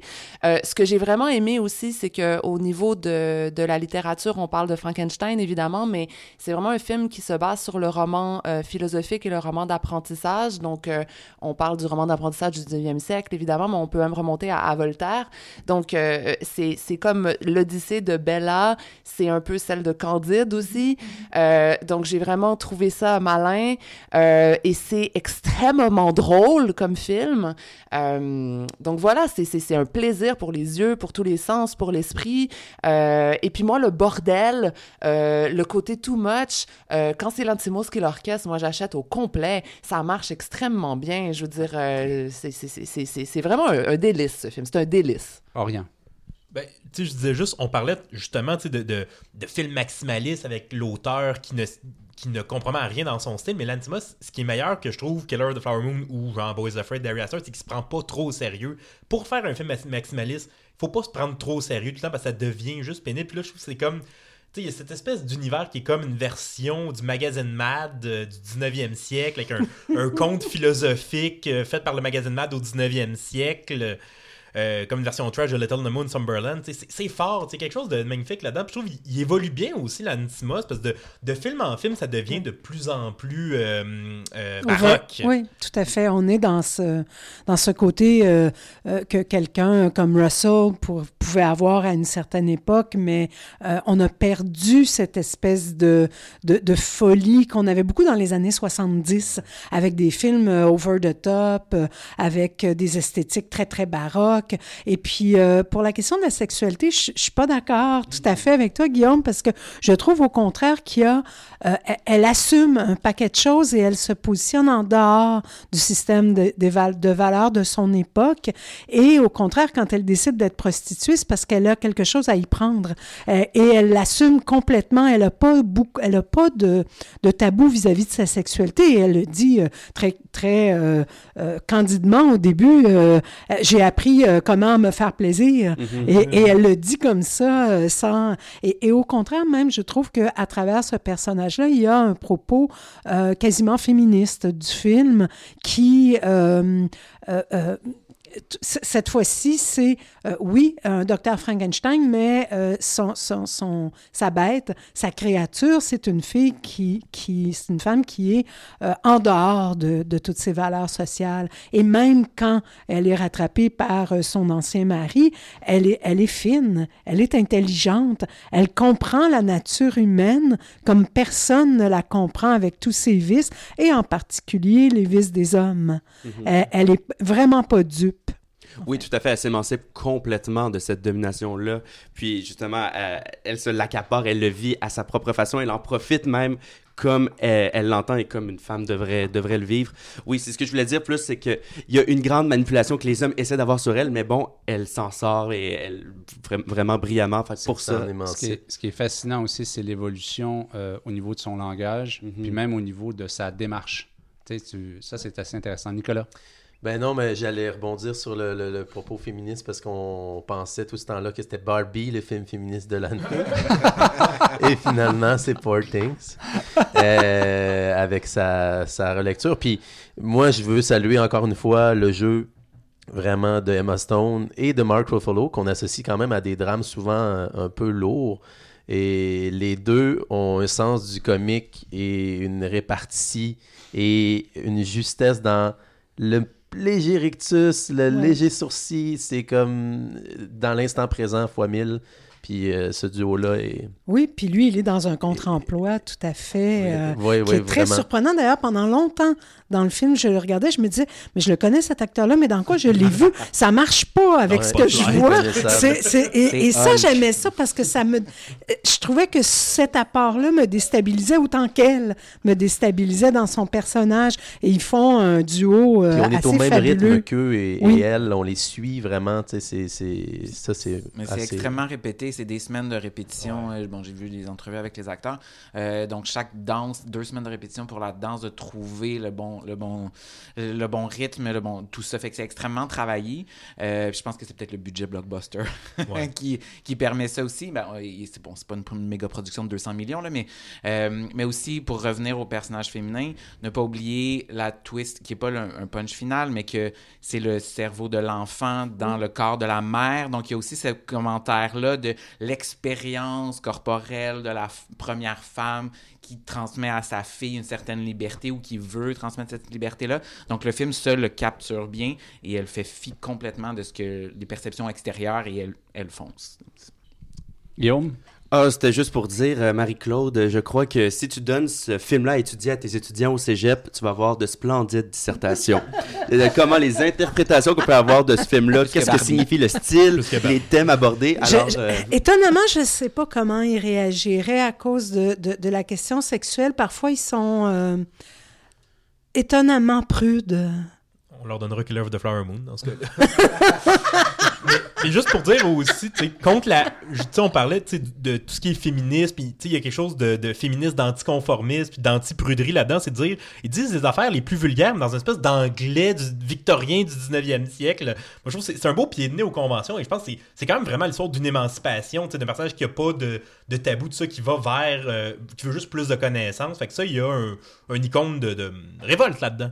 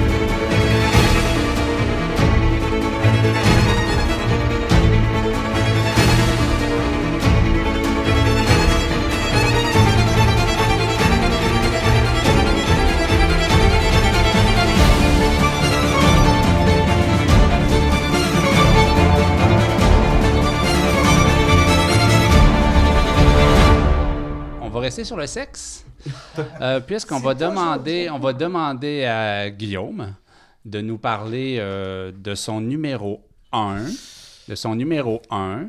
Euh, donc, euh, deuxième intervention de Guillaume après Portings. Donc, euh, parle-nous de Simple comme Sylvain. Oui, Simple comme Sylvain a été mon film numéro un de cette année. J'ai vraiment, vraiment aimé. À mon avis, le meilleur film de Monia Chokri euh, jusqu'à présent. On ne sait jamais qu'est-ce qui peut se passer dans le futur. Ça promet énormément. Alors, je vais juste rappeler euh, grossièrement l'histoire. Bon, c'est une histoire d'amour, une comédie euh, romantique, intellectuelle. C'est comme ça que je le vois un peu. Une histoire d'amour passionnel entre une prof de philosophie de 40 ans, de 40 ans interprétée par Magali Lépine Blondeau, qui a une relation un peu platonique avec un intellectuel montréalais, en couple depuis plusieurs années. Puis elle, elle s'amourache d'un entrepreneur en construction qui, lui, n'a pas la langue dans sa poche. Donc, vraiment, on peut voir dans ce film euh, les points... euh, ce que fait de La femme de mon frère un excellent film, à mon avis, l'énergie dans les dialogues, Euh, c'est intelligent comment c'est écrit, un montage rapide. Ça, les, les personnages se chevauchent l'un sur l'autre quand ils parlent. C'est comme un, un brouhaha de, de conversation intelligente. Puis avec une, euh, une direction photo très, très splendide, magnifique, un peu à la Babysitter, mais sans le côté étrange du film, qui est quand même une proposition euh, particulière. Mais bon, pour euh, Simple comme Sylvain, c'est une comédie romantique. On, ça parle de l'amour en couple, l'effritement du désir, les relations amoureuses malgré les clivages sociaux. Beaucoup de thèmes dans ce film. Puis surtout, ce que j'ai aimé, c'est que c'est un magnifique spleen cinématographique. Euh, j'ai trouvé ça quand même assez pessimiste sur l'amour. C'est pas une histoire qui finit bien. Euh, comment laisser battre son cœur euh, à tout rompre, comment euh, vivre le désir, comment euh, c'est quoi l'amour et aussi c'est abordé dans le film du point de vue de philosophique avec Platon notamment. Euh, alors c'est plein de tendresse mais malgré tout, j'ai trouvé ça dur. Puis aussi, c'est vraiment un film, bon, euh, tu l'as mentionné d'entrée de jeu, un film euh, qui parle de sexe, c'est très sexy. Et justement, cette question-là du désir dans le film, j'ai trouvé ça vraiment, vraiment bien. Puis c'est même Monia Chakri qui le dit en entrevue. Elle a voulu filmer ça pour, de façon le plus authentique possible. C'est pas ce n'est pas filmé du point de vue du spectateur, mais du point de vue de Sophia. Quand elle s'imagine, elle se masturbe elle pense à, à Sylvain, c'est vraiment qu'est-ce qu'elle, elle pense, c'est comment qu'elle visualise la chose. Donc pour ça, j'ai vraiment trouvé ça très, très bien. Alors vraiment, euh, un film qui m'a beaucoup, beaucoup marqué. Et je dois dire aussi euh, que j'étais peut-être un peu biaisé par ce choix parce que je l'ai vu à Cannes. C'était ma première expéri- expérience cannoise et je l'ai vu à un certain regard. J'ai vu Bon, bon, bon. Euh, Oui, je peux voulais pas me renchérir vanter. sur Écoute, Zoé. Cannes. Tu voulais renchérir sur Je voulais, je voulais pas me vanter. hein? Mais je l'ai vu à Cannes, j'ai vu, j'ai eu un billet de dernière minute, puis dans la salle, j'étais comme vraiment fier de voir un film québécois à Cannes. Puis les Français riaient, riaient tellement fort quand c'était Sylvain qui parlait. Je trouvais ça un peu exagéré. Même les sous-titres, quand Sylvain parle, avaient, oui, ça respecte ce qu'il dit, mais c'était pas du tout les mêmes mots. Alors pour ça, ça m'a fait rire parce qu'il y a toujours des sous-titres quand il y a des films québécois euh, en France. Alors pour ça, Non, mais on va te le pardonner. on Ah, va- alors Euh, euh, mais, mais, mais, mais ton ch- ce choix numéro un Oui. suscite une certaine surprise autour de la table. Euh, Il y Ben, a des gens qui veulent intervenir, Nicolas? Moi, ce qui m'a marqué plus dans Simple comme Sylvain, malgré la, la chimie entre, entre Pierre-Yves Cardinal et Magali Lépine-Blondeau, c'est vraiment les personnages secondaires. Je trouvais que là, elle avait, elle, elle avait trouvé quelque chose dans. Ben, Moi, autant je fais dans. un film sur le beau-frère et la belle-sœur. Oui, c'est ça, les beaux-frères, le beau-frère, la belle-sœur, euh, la mère puis son mari euh, Alzheimer. C'est une belle galerie de personnages secondaires. J'ai moins embarqué dans dans Magali Lépine-Blondeau, prof de philo. On dirait que je- ça collait moins dans l'histoire d'amour, surtout avec l'université du troisième âge. Je trouvais que ben, le parallèle était intéressant, mais euh, j'ai moins collé à ça, personnellement. D'autres réactions, Zoé? J'y étais à Cannes lors de la première. De... Euh, simple comme Sylvain. Moi, j'ai beaucoup, beaucoup aimé La femme de mon frère. Euh, vraiment, vraiment beaucoup. Euh, Simple comme Sylvain, c'est un film qui m'a beaucoup diverti. C'est un film qui, je trouve, est extrêmement euh, agréable, intelligent. Euh, c'est super beau visuellement. C'est très witty. C'est très clever. C'est très bien écrit. En plus du euh, d'un d'un- d'un point de vue, mettons, euh, ma, ma génération, les gens que je fréquente, ça, ça, ça, c'est tellement spot on ça que résonne. tu peux pas faire autrement que te, te, te- te regarder puis, puis rigoler puis tout ça c'est c'est c'est c'est plein d'éclat c'est euh, ça c'est plein de qualité Euh, je trouve que c'est un film qui ne donne pas grand chose au final. Euh, il y a des choses qui sont très caricaturales selon moi. Euh, la prémisse m'intéresse pas beaucoup, en fait. Je veux dire. euh, C'est pas un film historique? Oh, oh, oh, oh, ça va faire, oui. Non, mais la, ça- la prémisse m'intéresse pas énormément et je trouve quand même que le film réussit à en faire quelque chose de beaucoup plus intéressant que, que ce que je croyais. Qu- Quand j'ai lu synopsis, je dois, je dois avouer que j'étais comme, pardon, tu sais. une, une prof de philo qui se tape son maçon. En tout cas, bref, bref. Donc, bref, c'est ça. Ça, m'intéressait pas beaucoup. Le, le, le, produit final, si on peut utiliser le, le méchant mot produit, euh, est très séduisant.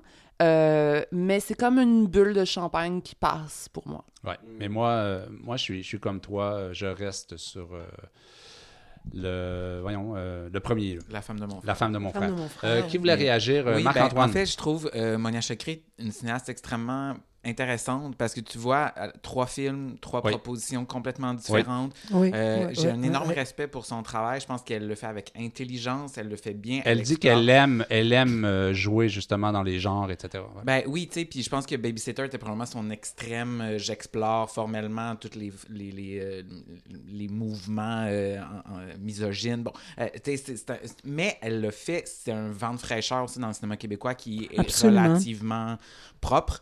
Euh, et, elle- tout ce qu'elle fait, elle le fait avec intelligence. Euh, fait que je- je suis surpris, mais pas, pas je, je condamne pas ton choix, absolument pas. Euh, je pense que c'est un film qui se regarde super bien. Elle, elle fait très bien ce qu'elle fait. On peut avoir des réserves. Euh, Puis, tu beaucoup, on l'a beaucoup associé à Xavier Dolan, de par, bon, parce qu'elle jouait dans ses un, films. peu, un peu injustement. Un peu injustement, mais elle prouve avec ce troisième film-là aussi que ben, elle a une certaine diversité, ne serait-ce que thématique, puisque Xavier Dolan restait quand même dans des zones de confort au niveau de ses thématiques, euh, dans, tout- dans toutes ses œuvres, dans tous ses films. Euh, mais elle, euh, elle va dans la diversité, puis ça, je le célèbre. euh, et je pense que c'est une cinéaste intéressante au Québec.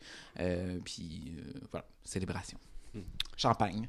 Je suis tout à fait d'accord avec ça. C'est trois films intéressants. Pour moi, c'est celui des trois qui m'a le moins intéressé à cause de la prémisse. C'est comme genre, euh, ah bon. Euh, Guillaume, Puis euh, j'ai- j'aime ça, les films non historiques. Guillaume, je dois dire que c'est un coup de cœur aussi, un grand coup de cœur cette année parce que j'adore personnellement les comédies romantiques. C'est quelque chose. c'est mon- mon, côté quétaine, out. on change. Mais et au Québec, il y en a. Quand c'est fait, je trouve ça vraiment pas très bon. Là, bon, Absolument. euh, je trouve ça vraiment raté. Puis celle-ci, c'était, il y avait du Woody Allen. Il y a, il y a quelque chose. Ah on dirait oui, que ça oui, a touché à tellement fait, de cordes euh, personnelles pour moi. C'est pour Oui, ça avec que intelligence. Avec intelligence, vraiment. J'aime pas les films. mais, Ah, euh, mais, mais, mais, mais, mais je vais accepter ton argument. J'étais à Cannes. C'est ça, c'est béton C'est ça. le premier film québécois que je voyais à Cannes. J'étais fier. Et là, il y en a un qui boude autour de la table. Il n'a pas encore parlé sur Simple comme Sylvain. Tu veux pas parler, rien? Ben, c'est-à-dire. ça m'a à ce point pas marqué, malheureusement. Puis je peux dire ça de tous les films de Monia Chakri. C'est juste. C'est pas un style, malheureusement, auquel je suis sensible. Tu sais, moi, c'est l'histoire de. C'est comme.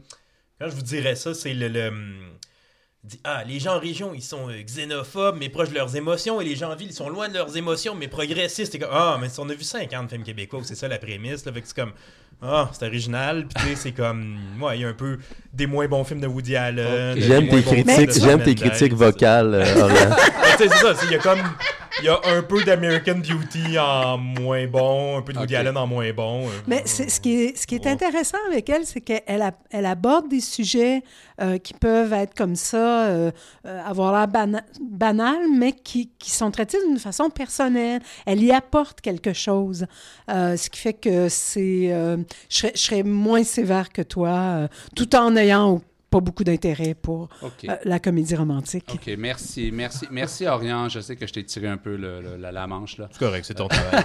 il faisait que son Euh, travail. OK, alors, euh, donc, euh, passons au deuxième choix, finalement, euh, de euh, Marc-Antoine. Euh, un film issu de sa liste personnelle, Les Chambres Rouges. Oui, on va rester au Québec. Euh, juste une prémisse, je trouve que c'est une forte année pour le cinéma québécois. Euh, Cinq comme Sylvain, on en a parlé, Les Chambres Rouges. Moi, j'ai particulièrement beaucoup aimé aussi Bungalow, euh, Vampire Humaniste. Comme, c'est vraiment une année forte, fait que, voilà. Moi, celui qui s'est démarqué pour moi, c'est Les Chambres Rouges De Pascal Plante. de Pascal Plante. Donc, euh, Pascal Plante nous prouve ben, qu'il est un cinéaste à suivre avec son troisième long métrage, tout comme Monia Chakri, euh, qui est en quelque sorte à l'opposé de ses deux précédents, c'est-à-dire La rencontre amoureuse de Les Faux Tatouages et Le deuil sportif de Nadia Butterfly. Dans tous les cas, le cinéma de Pascal Plante plane, en quelque sorte, euh, mais toujours dans un contexte différent.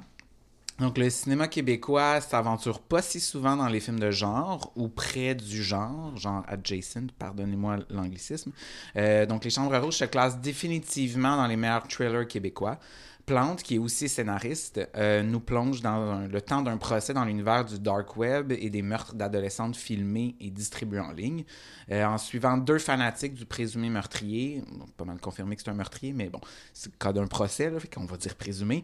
Euh, le film explore à travers un scénario finement tissé du chat fasciné et obsédé et la souris immobile, parce qu'incarcérée, euh, un jeu de pouvoir et de contrôle et toutes les dérives et conséquences de ces jeux dangereux.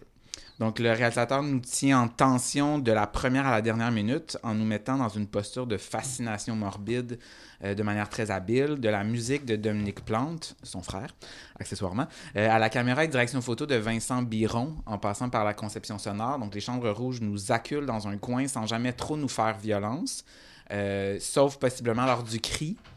Je pense que tous ceux qui ont vu le film vont se souvenir du cri, qui laisse personne indifférent.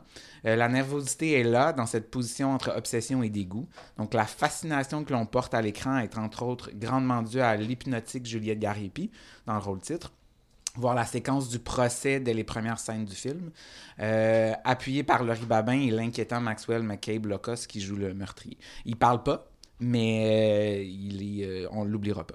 Et pour être dans la thématique de cet épisode, donc euh, j'ai ajouté ça euh, en, pendant l'enregistrement, euh, Les Chambres Rouges est définitivement le trailer immobile québécois. Euh, après tout, parce que tout se passe immobile sur une chaise, soit dans une cour de justice ou derrière un écran. voilà. Merci. Euh, Guillaume. J'ai bien aimé aussi Les Chambres Rouges, mais ce que je reproche à Pascal Plante dans ce film, je trouve qu'il réalise un peu trop à la façon d'un ordinateur. J'ai trouvé ça trop. C'est quelqu'un d'excessivement méthodique. Il calcule ses plans. Tout, on dirait, est pensé à la, dans le plus moindre, le, plus grand détail. J'ai trouvé que ça. Malheureusement, c'était plus la direction d'actrice dans, dans ce cas-ci euh, qui, qui prenait, qui, qui a été plus laissée de côté. Euh, Juliette Garipi, bon, est, est très froide et est troublée, mais j'ai trouvé ça vraiment bien que ça soit dans un, que ça soit joué dans un mutisme. Mais pour le personnage de Laurie Babin, j'ai trouvé que c'était trop naïf, c'était trop joué Elle- C'est gros. très caricatural, Exact. ce personnage. Trop gros. Surtout au début, là, c'est comme tellement trop. C'est le contrebalancier, mais juste pour la réalisation, est-ce que tu pourrais dire qu'il utilise la forme que, qui est comme une expression de son personnage principal? Oui, tout à fait, c'est vrai. Ça respecte beaucoup. Mais j'ai trouvé que, oui, c'est un film psychologique, mais on a manqué un peu le côté psychologique dans le film. C'est ça que j'ai, qui, m'a laissé sur ma faim pas mal dans ce film. Par rapport à la direction d'acteur, c'est vrai que ça laissait un peu à désirer, un tout petit peu. Peut-être que ça a été tourné rapidement. Euh, par exemple, je dis, j'ai un problème avec les. J'adorais le film. C'est moi qui en ai signé la critique dans le Cinébule. Je pense que c'est mon meilleur film québécois de l'année. Euh, la réalisation est très soignée. Ça, c'est vrai que la direction d'acteur, je fais les dialogues, puis pas juste pendant les scènes de procès, tout au long, les dialogues sonnaient un peu. Un Ouais. peu trop écrits, c'était un peu trop réalisé. Le personnage de Laurie Babin, j'ai parlé à plusieurs personnes qui ont adoré le film et qui disaient carrément ce personnage-là, par contre, il est de peu à moyennement à peu utile. Euh, le dit ça, c'est je pense cette espèce de grande froideur là, c'est que je pense qu'il parle un peu de notre euh, comment je dirais notre euh, recul par rapport au meurtre. Moi, je pense qu'il y a une scène comme c'est c'est une espèce d'émission où tout le monde en parle puis ils disent ah on va Ah non, mais la ça, c'est un moment- ça, on va c'est- rétablir la peine de mort, pardon. euh, Ouais. ça, Ça, c'est un vous- moment que j'ai pas du tout aimé dans mais le film même temps, je- et qui est extrêmement En fait, c'est c'est- improbable. ben, c'est improbable, c'est non Euh, crédible. et, et, et en particulier, Laurie Babin, à ce moment-là, elle est juste pas là. mais- mais c'est Euh, vraiment mauvais.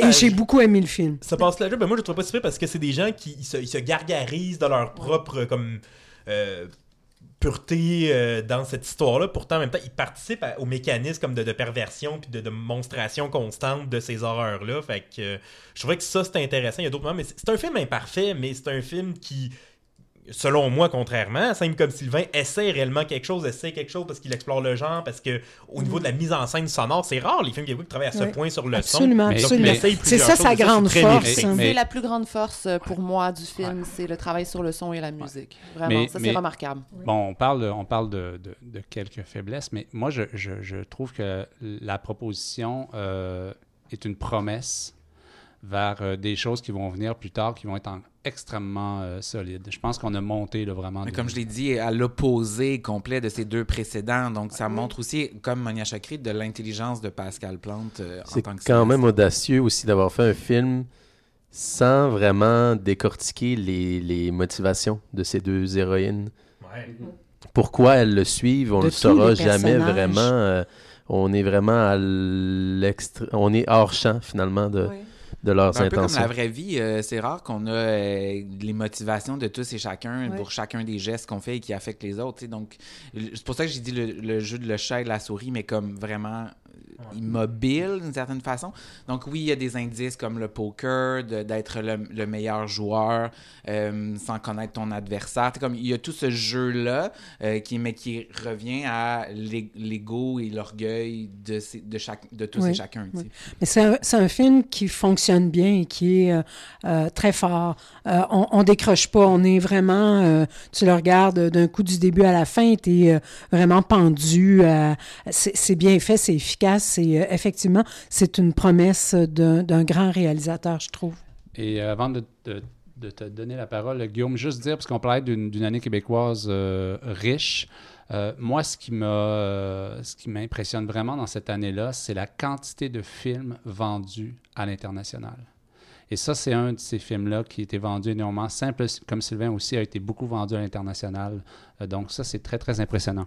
Euh, Guillaume, sur euh, Les Chambres Rouges. Oui, ce que je voulais dire, c'est mention euh, très très honorable, C'est quelque chose que j'ai absolument aimé et la scène comme la scène de suspense avec l'ordinateur quand elle achète le dernier vidéo pour en misant ses bitcoins et puis c'est simplement champ contre champ écran visage de Juliette Gariepi Son. rivé oui le son oui rivé sur l'écran c'était magistral ça c'est vraiment un, un tour de maître quand même du point de vue du montage Jusqu'au data machine du plan final. euh, Mm. comme, bref. Nous voilà donc rendus à la première position du grand top 7. Roulement Une personne, une personne autour de la table n'a pas encore eu de responsabilité. Mais comme disait Saint Matthieu, les derniers seront les premiers. Ou, ou, tout vient à point? À qui c'est attendre? Céline Dion, là, je- j'aurais pensé Euh, Céline Dion, mais ça va. Les derniers sont les OK, premiers. Nicolas, Nicolas, avant de te demander de commenter le numéro 1 du top collectif, Oui. Parle-nous, s'il vous plaît, de ton choix personnel numéro 2, Richelieu, de Pierre-Philippe Chevigny, un film que tu as beaucoup aimé. Mhm.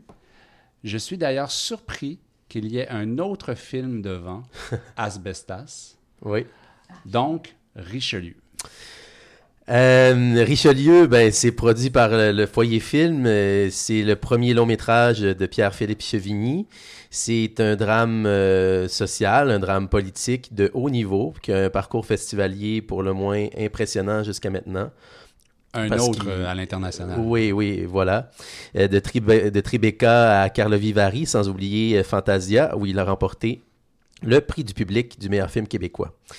C'est l'esprit documentaire qui domine euh, cette production, qui est ponctuée de plusieurs plans séquences, vrais ou faux. Euh, pour moi, je l'ai déjà dit plus tôt cet automne, euh, mais voir Richelieu, c'est un devoir, c'est l'équivalent d'un devoir citoyen. Pour mieux comprendre quelles sont les ondes d'ombre et les interdépendances, les interconnexions de nos liens nord-sud, sud-nord. On sent bien dans le film que chacun, du chef de chantier au travailleur temporaire, est pris dans un système qui l'écrase malgré lui. Je dis lui parce que la majorité, ce sont, des hommes, j'y reviendrai. Euh, donc, euh, ce système le menotte en quelque sorte. C'est un scénario particulièrement mesuré dans ses enjeux, qui pourrait même être, selon moi, édité, tellement il a été fouillé et bien calibré. Malheureusement, vouloir faire le bien ne suffit pas à renverser la vapeur, comme nous le prouve le personnage d'Ariane, qui est une traductrice euh, du, du fran- de l'espagnol au français, dans une usine agroalimentaire euh, de transformation de maïs. Euh, de transformation agroalimentaire, oui, de maïs. Et c'est que, moi, je savais pas que c'était un, un film de maïs, mais ça m'a fait avaler mon popcorn de travers. Euh, non, une usine de maïs. Euh, donc, euh, oui, mon popcorn, il goûtait un petit peu. euh, le bar me tombait un peu sur le cœur quand j'ai réalisé ça. Le personnage de Rihanna se bute à des obstacles administratifs et humains et à ses propres limites. Et en ce sens-là, on s'identifie facilement à elle. La distribution est pour le moins remarquable d'authenticité, euh, à commencer par Ariane Castellanos, une québéco-guatémaltèque qui a les deux pieds bien ancrés dans son personnage. En effet, avec le réalisateur Pierre-Philippe Chevigny, elle est allée sur le terrain au Guatemala pour l'aider à recueillir des témoignages parce qu'ici, les travailleurs euh, temporaires ou, ou saisonnier, n'osait pas parler. Elle a aussi fait en sorte que la figuration soit largement composée par la communauté guatémaltèque au Québec. L'âme du film s'en ressent à la fois lumineuse et sur le fil du rasoir. C'est à mon sens le meilleur film québécois de l'année. D'ailleurs, on a demandé à Pierre-Philippe Chevigny pourquoi il n'avait pas fait un documentaire et il a dit ben les gens n'auraient pas accepté de, de- de parler. Voilà. Euh, qui veut renchérir? Guillaume? Oui, moi aussi, euh, Richelieu faisait partie de mon top 7. Je l'avais placé en quatrième position. J'ai adoré parce que justement, ce n'est pas manichéen comme, euh, comme récit. Tout le monde est pris à la gorge dans ce film. C'est facile d'haïr Marc-André Grondin. C'est, oui, c'est l'antagoniste du récit, bien sûr. Mais lui aussi, il répond à des intérêts qui sont au-dessus de lui. Il essaye de s'en sortir. Puis, ça excuse absolument pas le fait qu'il exploite des Guatémaltèques. C'est vraiment pas ce que je dis. Mais ce que je veux dire, c'est que ça nuance un peu le personnage. C'est pas un méchant euh, brutal, sanguinaire auquel on pourrait croire, mais j'ai aimé cette subtilité- subtilité-là et aussi le personnage euh, d'Ariane qui est, euh, qui est un punching bag entre euh, les Guatémaltèques et son patron. Elle aussi est prise à la gorge, à un moment donné. Elle écoute ses convictions, elle écoute la justice, le, bon. Puis j'ai j'ai aimé quand même ce, ce combat intérieur-là quand même avec, avec elle aussi. Marc-Antoine. Euh, oui, moi aussi, c'était dans mon top 7. Euh, malgré le fait, un peu comme Orient et Pacifiction, euh, que j'ai vu le film en août 2022, dans un contexte anonyme. Privé, privé. privé, extrêmement privé. Et je l'ai pas oublié, en fait, au point où je, je suis pas allé le voir en salle parce que je l'avais déjà vu. Fait que j'avais un peu perdu la date, mais comme dans cet exercice de fin d'année, ben, quand j'ai consulté la liste, je l'ai vu, fait qu'il il s'est il s'est hissé dans mon top 7. Ce que j'admire beaucoup de ce premier, c'est un premier long métrage, ne pas l'oublier. Ça, c'est souvent aussi une étape euh, qui peut montrer si ça passe ou ça casse euh, euh, chez les cinéastes. Pierre-Philippe Chevigny a fait un travail extraordinaire. Bon, je, je, je, le- je connais un peu ses intérêts. De, il a fait une maîtrise sur euh, les frères Dardenne. Je pense qu'on sent extrêmement l'influence des Dardennes. Et la manière dont je- j'en parle depuis un an et demi de ce film, et bon, ça va être très choquant ce que je veux dire, mais c'est du Dardenne, mais mieux. Euh, parce que euh, dans les dernières offrandes des Dardennes, je trouve qu'ils se sont un peu perdus et qu'ils sont restés un peu manichéens. Je suis d'accord avec toi. Mais euh, le jeune Ahmed étant, le, pour moi, aucune subtilité, euh, un ton. Là, je trouvais que euh, Chevigny donnait une complexité à son héroïne. euh, des relations, justement, moi- bon, le personnage est à moitié québécoise, moitié guatémaltèque. Puis je, on voit vraiment ce, ce balancier constant entre euh, ces deux o- origines, sans que ça soit dit dans un dialogue vraiment explicite. Le film est très... Bon, le méchant est méchant, je pense que ça c'est clair, mais comme sa situation à elle, son combat intérieur est subtil, n'est pas verbalisé, mais dans le jeu d'Ariane Castellanos, c'est pour moi euh, c'était comme c'était une des meilleures performances cette année euh, dans le cinéma québécois. Et donc euh, une des meilleures réalisations, c'est quand même bien on, on parle du documentaire, je pense que les Dardennes ont beaucoup été c'est de la fiction, mais comme caméra épaule, nerveuse. Donc tout ça, je pense que c'est un film, un premier film, mais aussi un film extrêmement maîtrisé. Zoé? Euh, moi, j'ai beaucoup plus de mal avec le personnage de Marc-André Grondin. Là, je le trouve euh, extrêmement grossier. Désolée.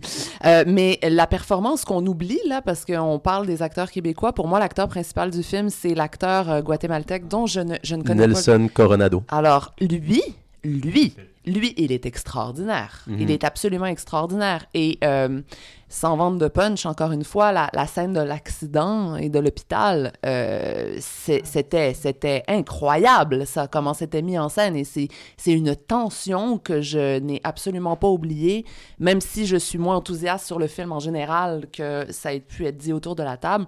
Mais lui, par contre, lui, je l'oublierai pas. Ben, jusqu'à la scène finale, euh, le face-à-face entre lui et Ariane, pour moi, c'est une des scènes les plus touchantes euh, de l'année. Puis moi, je- souvent, je disais, pour faire court aux gens, c'est comme Souterrain de Sophie Dupuis, mais sur la Terre. Ce, ce film-là. Je trouve... C'est comme souterrain, mais pas dans un souterrain. Non, mais c'est ça. Non, mais dans le sens comme... c'est euh, euh, Non, je disais, c'est un mélange entre Souterrain et Prisoners. C'est ça que je disais. Pour la tension euh, maintenue, mais on est au grand air, puis... En tout cas, pour prendre deux films québécois, là, c'est c'est un peu, euh, un peu ce que je dirais. Merci. Euh, autre chose à ajouter? Non, ça va pour euh, Richelieu, donc qui était dans la liste personnelle de Nicolas, mais dans plusieurs euh, autres listes également. Courte pause et on revient pour notre numéro 1 du Grand Top Collectif.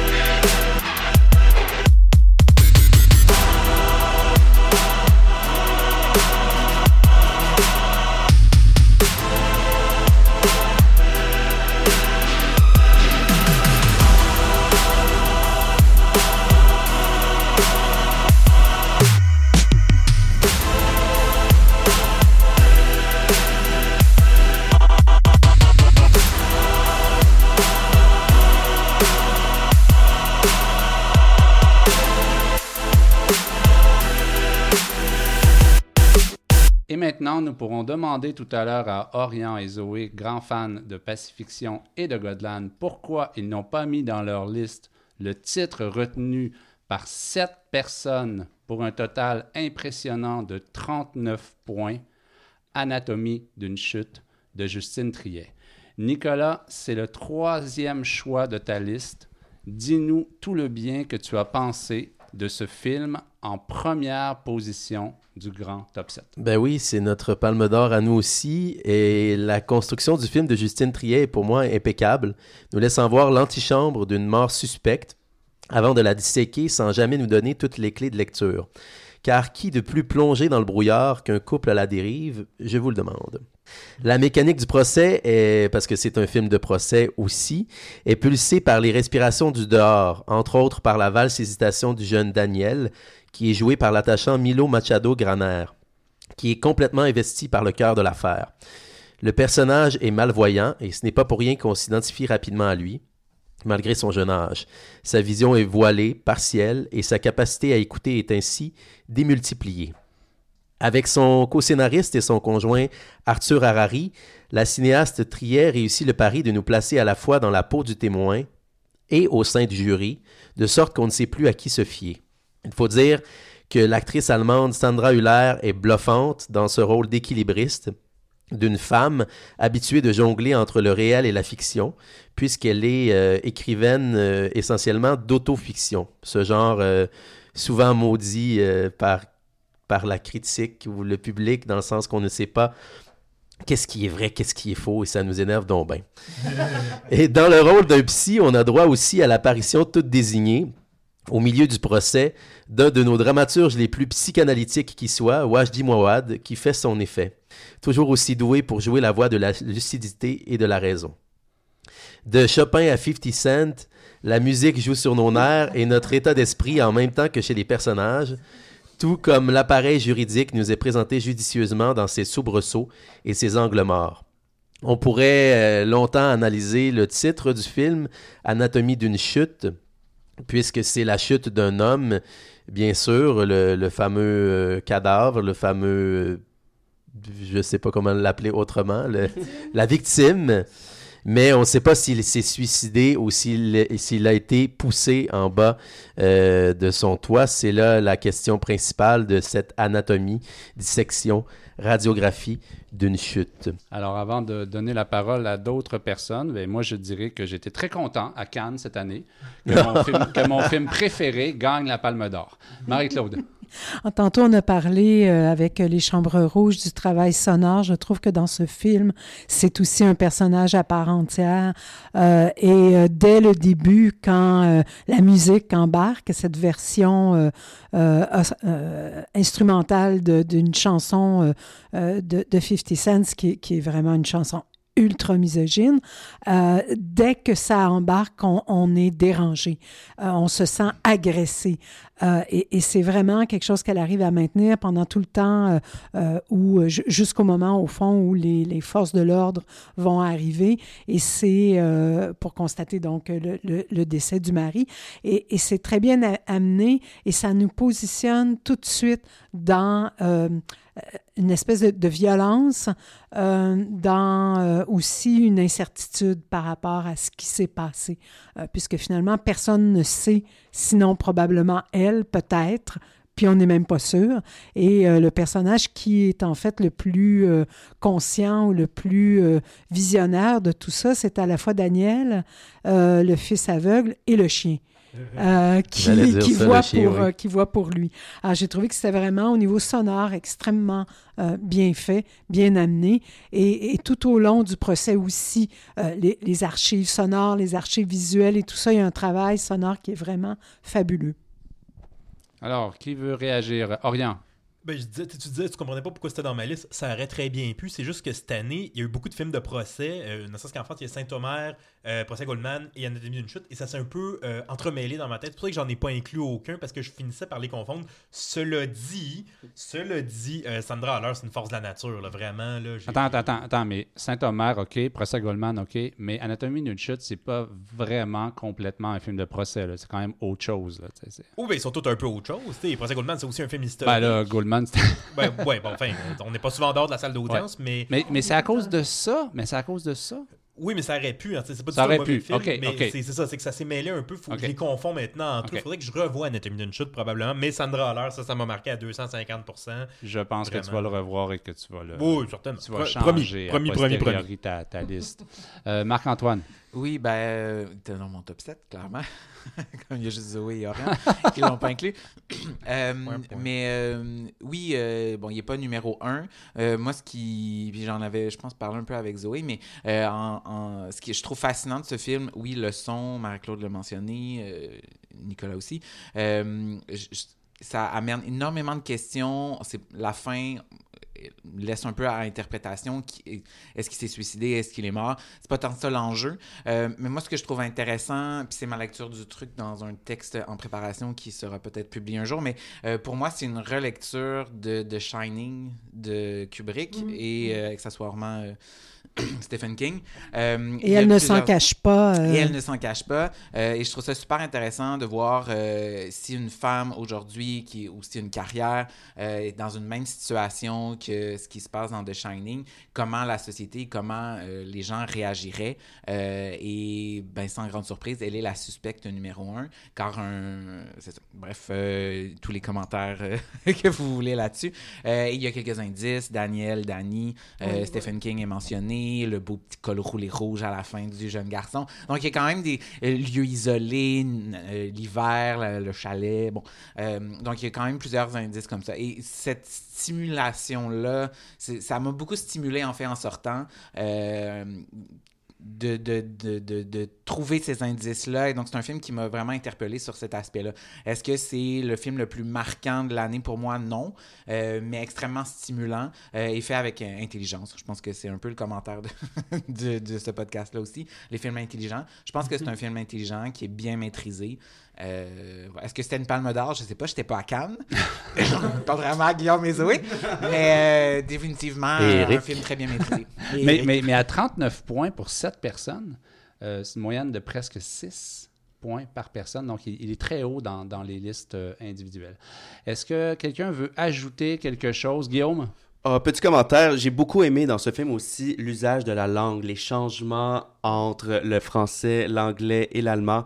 Euh, elle est trilingue, elle excelle dans beaucoup de choses, cette personnage euh, principale, cette Sandra. Puis, euh, pour la déstabiliser, bon, on change à l'anglais pendant le procès et aussi la scène de reconstitution du conflit dans le couple, simplement à, à, à l'oreille que ça se passe, tout ça, et on s'imagine cette scène-là, toute la violence qu'il peut y avoir, ou plutôt le sous-texte.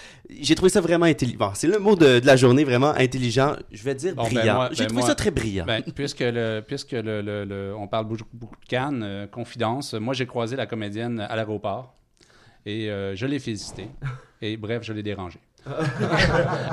Zoé, Zoé, j'aurais pas dû. Zoé.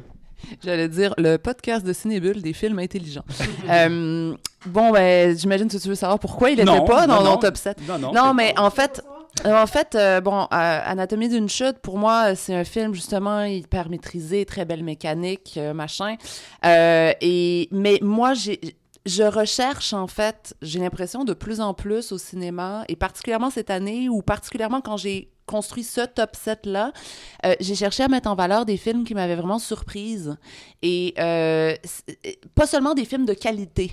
Pas juste la qualité, mais aussi quelque chose de surprenant, quelque chose de confrontant, quelque et, et c'est devant un film parfaitement fait comme Anatomie d'une chute, je n'ai pas ce sentiment-là. Mais la maîtrise ne t'a pas euh, surprise? Euh, non, non, non, j'attends cette maîtrise-là de films qui sont en compétition euh, à Cannes ou de, de Justine Triet qui a quand même d'excellents films déjà derrière la cravate.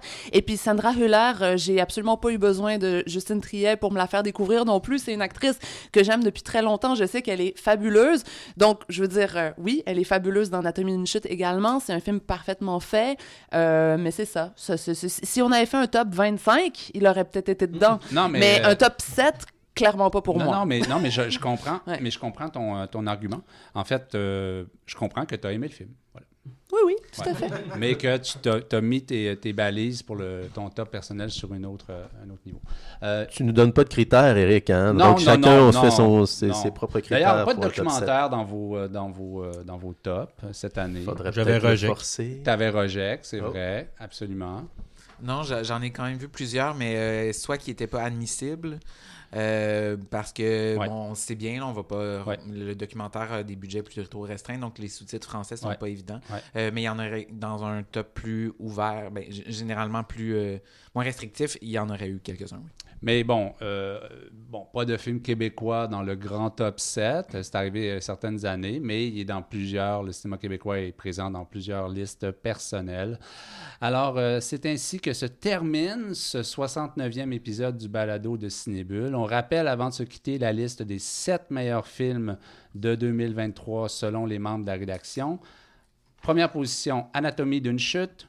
Deuxième, Poor Things. Troisième, Killer of the Flower Moon. Quatrième, Close. Cinquième, Godland. Sixième, Pacifiction et RMN. Donc, euh, ex aequo en sixième position. Si vous n'avez pas vu ces films, on vous conseille de les voir. Et avant de terminer, quel film attendez-vous en 2024? Qui Qu'on n'a pas déjà vu ou... euh, Ouais, ben, euh, ouais, non, mais euh, ouais. Que t'as pas vu, qu'est-ce que t'attends? Ben, je ça va être un choix euh, générique, mais j'ai très hâte à The Movie Critic, le dernier de... Ta- Je pense qu'il sort cette année, je, je me est-ce que je me trompe? Parce que oui. Ouais, c'est ça, Movie Critic, le dernier de Tarantino, qui parle de cinéma, son film Testament. Euh, alors, pour ça, je crois que ça va être un événement cinématographique incontournable. Orient. Megalopolis de Francis Ford Coppola, fort probablement à Cannes. Très hâte de voir ça. Premier film en 12-13 ans, là. je suis comme à moitié nerveux, à moitié enthousiaste. Est-ce que tu vas aller à Cannes? Euh, vous m'invitez? C'est. Marie-Claude, Marie-Claude. Euh, ben, tu viens de me voler mon titre parce que bon, je- je- j'aime beaucoup Francis Ford Coppola. Euh, sinon, euh, euh, je- je- j'ai- j'aimerais ça voir, mais on dirait qu'il n'a pas été acheté. euh, le making of de Cédric Kahn, euh, qui avait été acheté et qui ne l'est plus. Euh, alors, euh, pour le moment, il n'y a pas de distributeur et je trouve que ça semble tellement bon. Zoé. Ben moi, cette année, justement, il y avait plusieurs euh, films de, de, de grands maîtres que j'aimais beaucoup, que j'attendais euh, cette année. Et donc, euh, l'année prochaine, euh, je, je, je, veux vraiment faire des découvertes, en fait. Ouais, je voudrais découvrir plein de nouveaux auteurs et autrices. Formidable.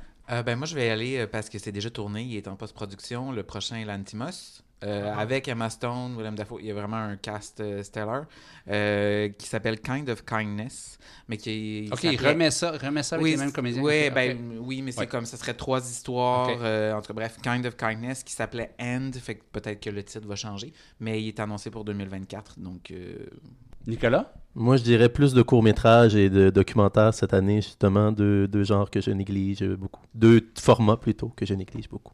OK. euh, merci. euh, merci pour votre participation. Merci, Marie-Claude. Merci. Mais ça m'a fait plaisir. Merci, Zoé. Merci pour cette belle tradition. Merci, Nicolas. Plaisir. Merci, Orion. Tout le plaisir est pour moi. Merci, Marc-Antoine. toujours stimulant et plaisant d'être ici. Merci, Guillaume. Un grand plaisir d'avoir participé à ce podcast pour une première fois. Première participation, t'as aimé ça? Ah, j'ai adoré, vraiment. Très hâte. Euh, de la poésie. Bienvenue dans, la, prochain. bienvenue dans la gang. C'est ainsi que se termine ce 69e épisode du Balado de Cinébule. La revue Cinébule est publiée par l'Association des cinémas parallèles du Québec et est soutenue par les Conseils des arts du Canada, du Québec et de Montréal. Merci à Georges Dimitrov pour le thème musical de ce balado. J'ai coordonné, réalisé et animé cet épisode. Mon nom est Éric Perron. Je vous remercie d'avoir été à l'écoute. À bientôt.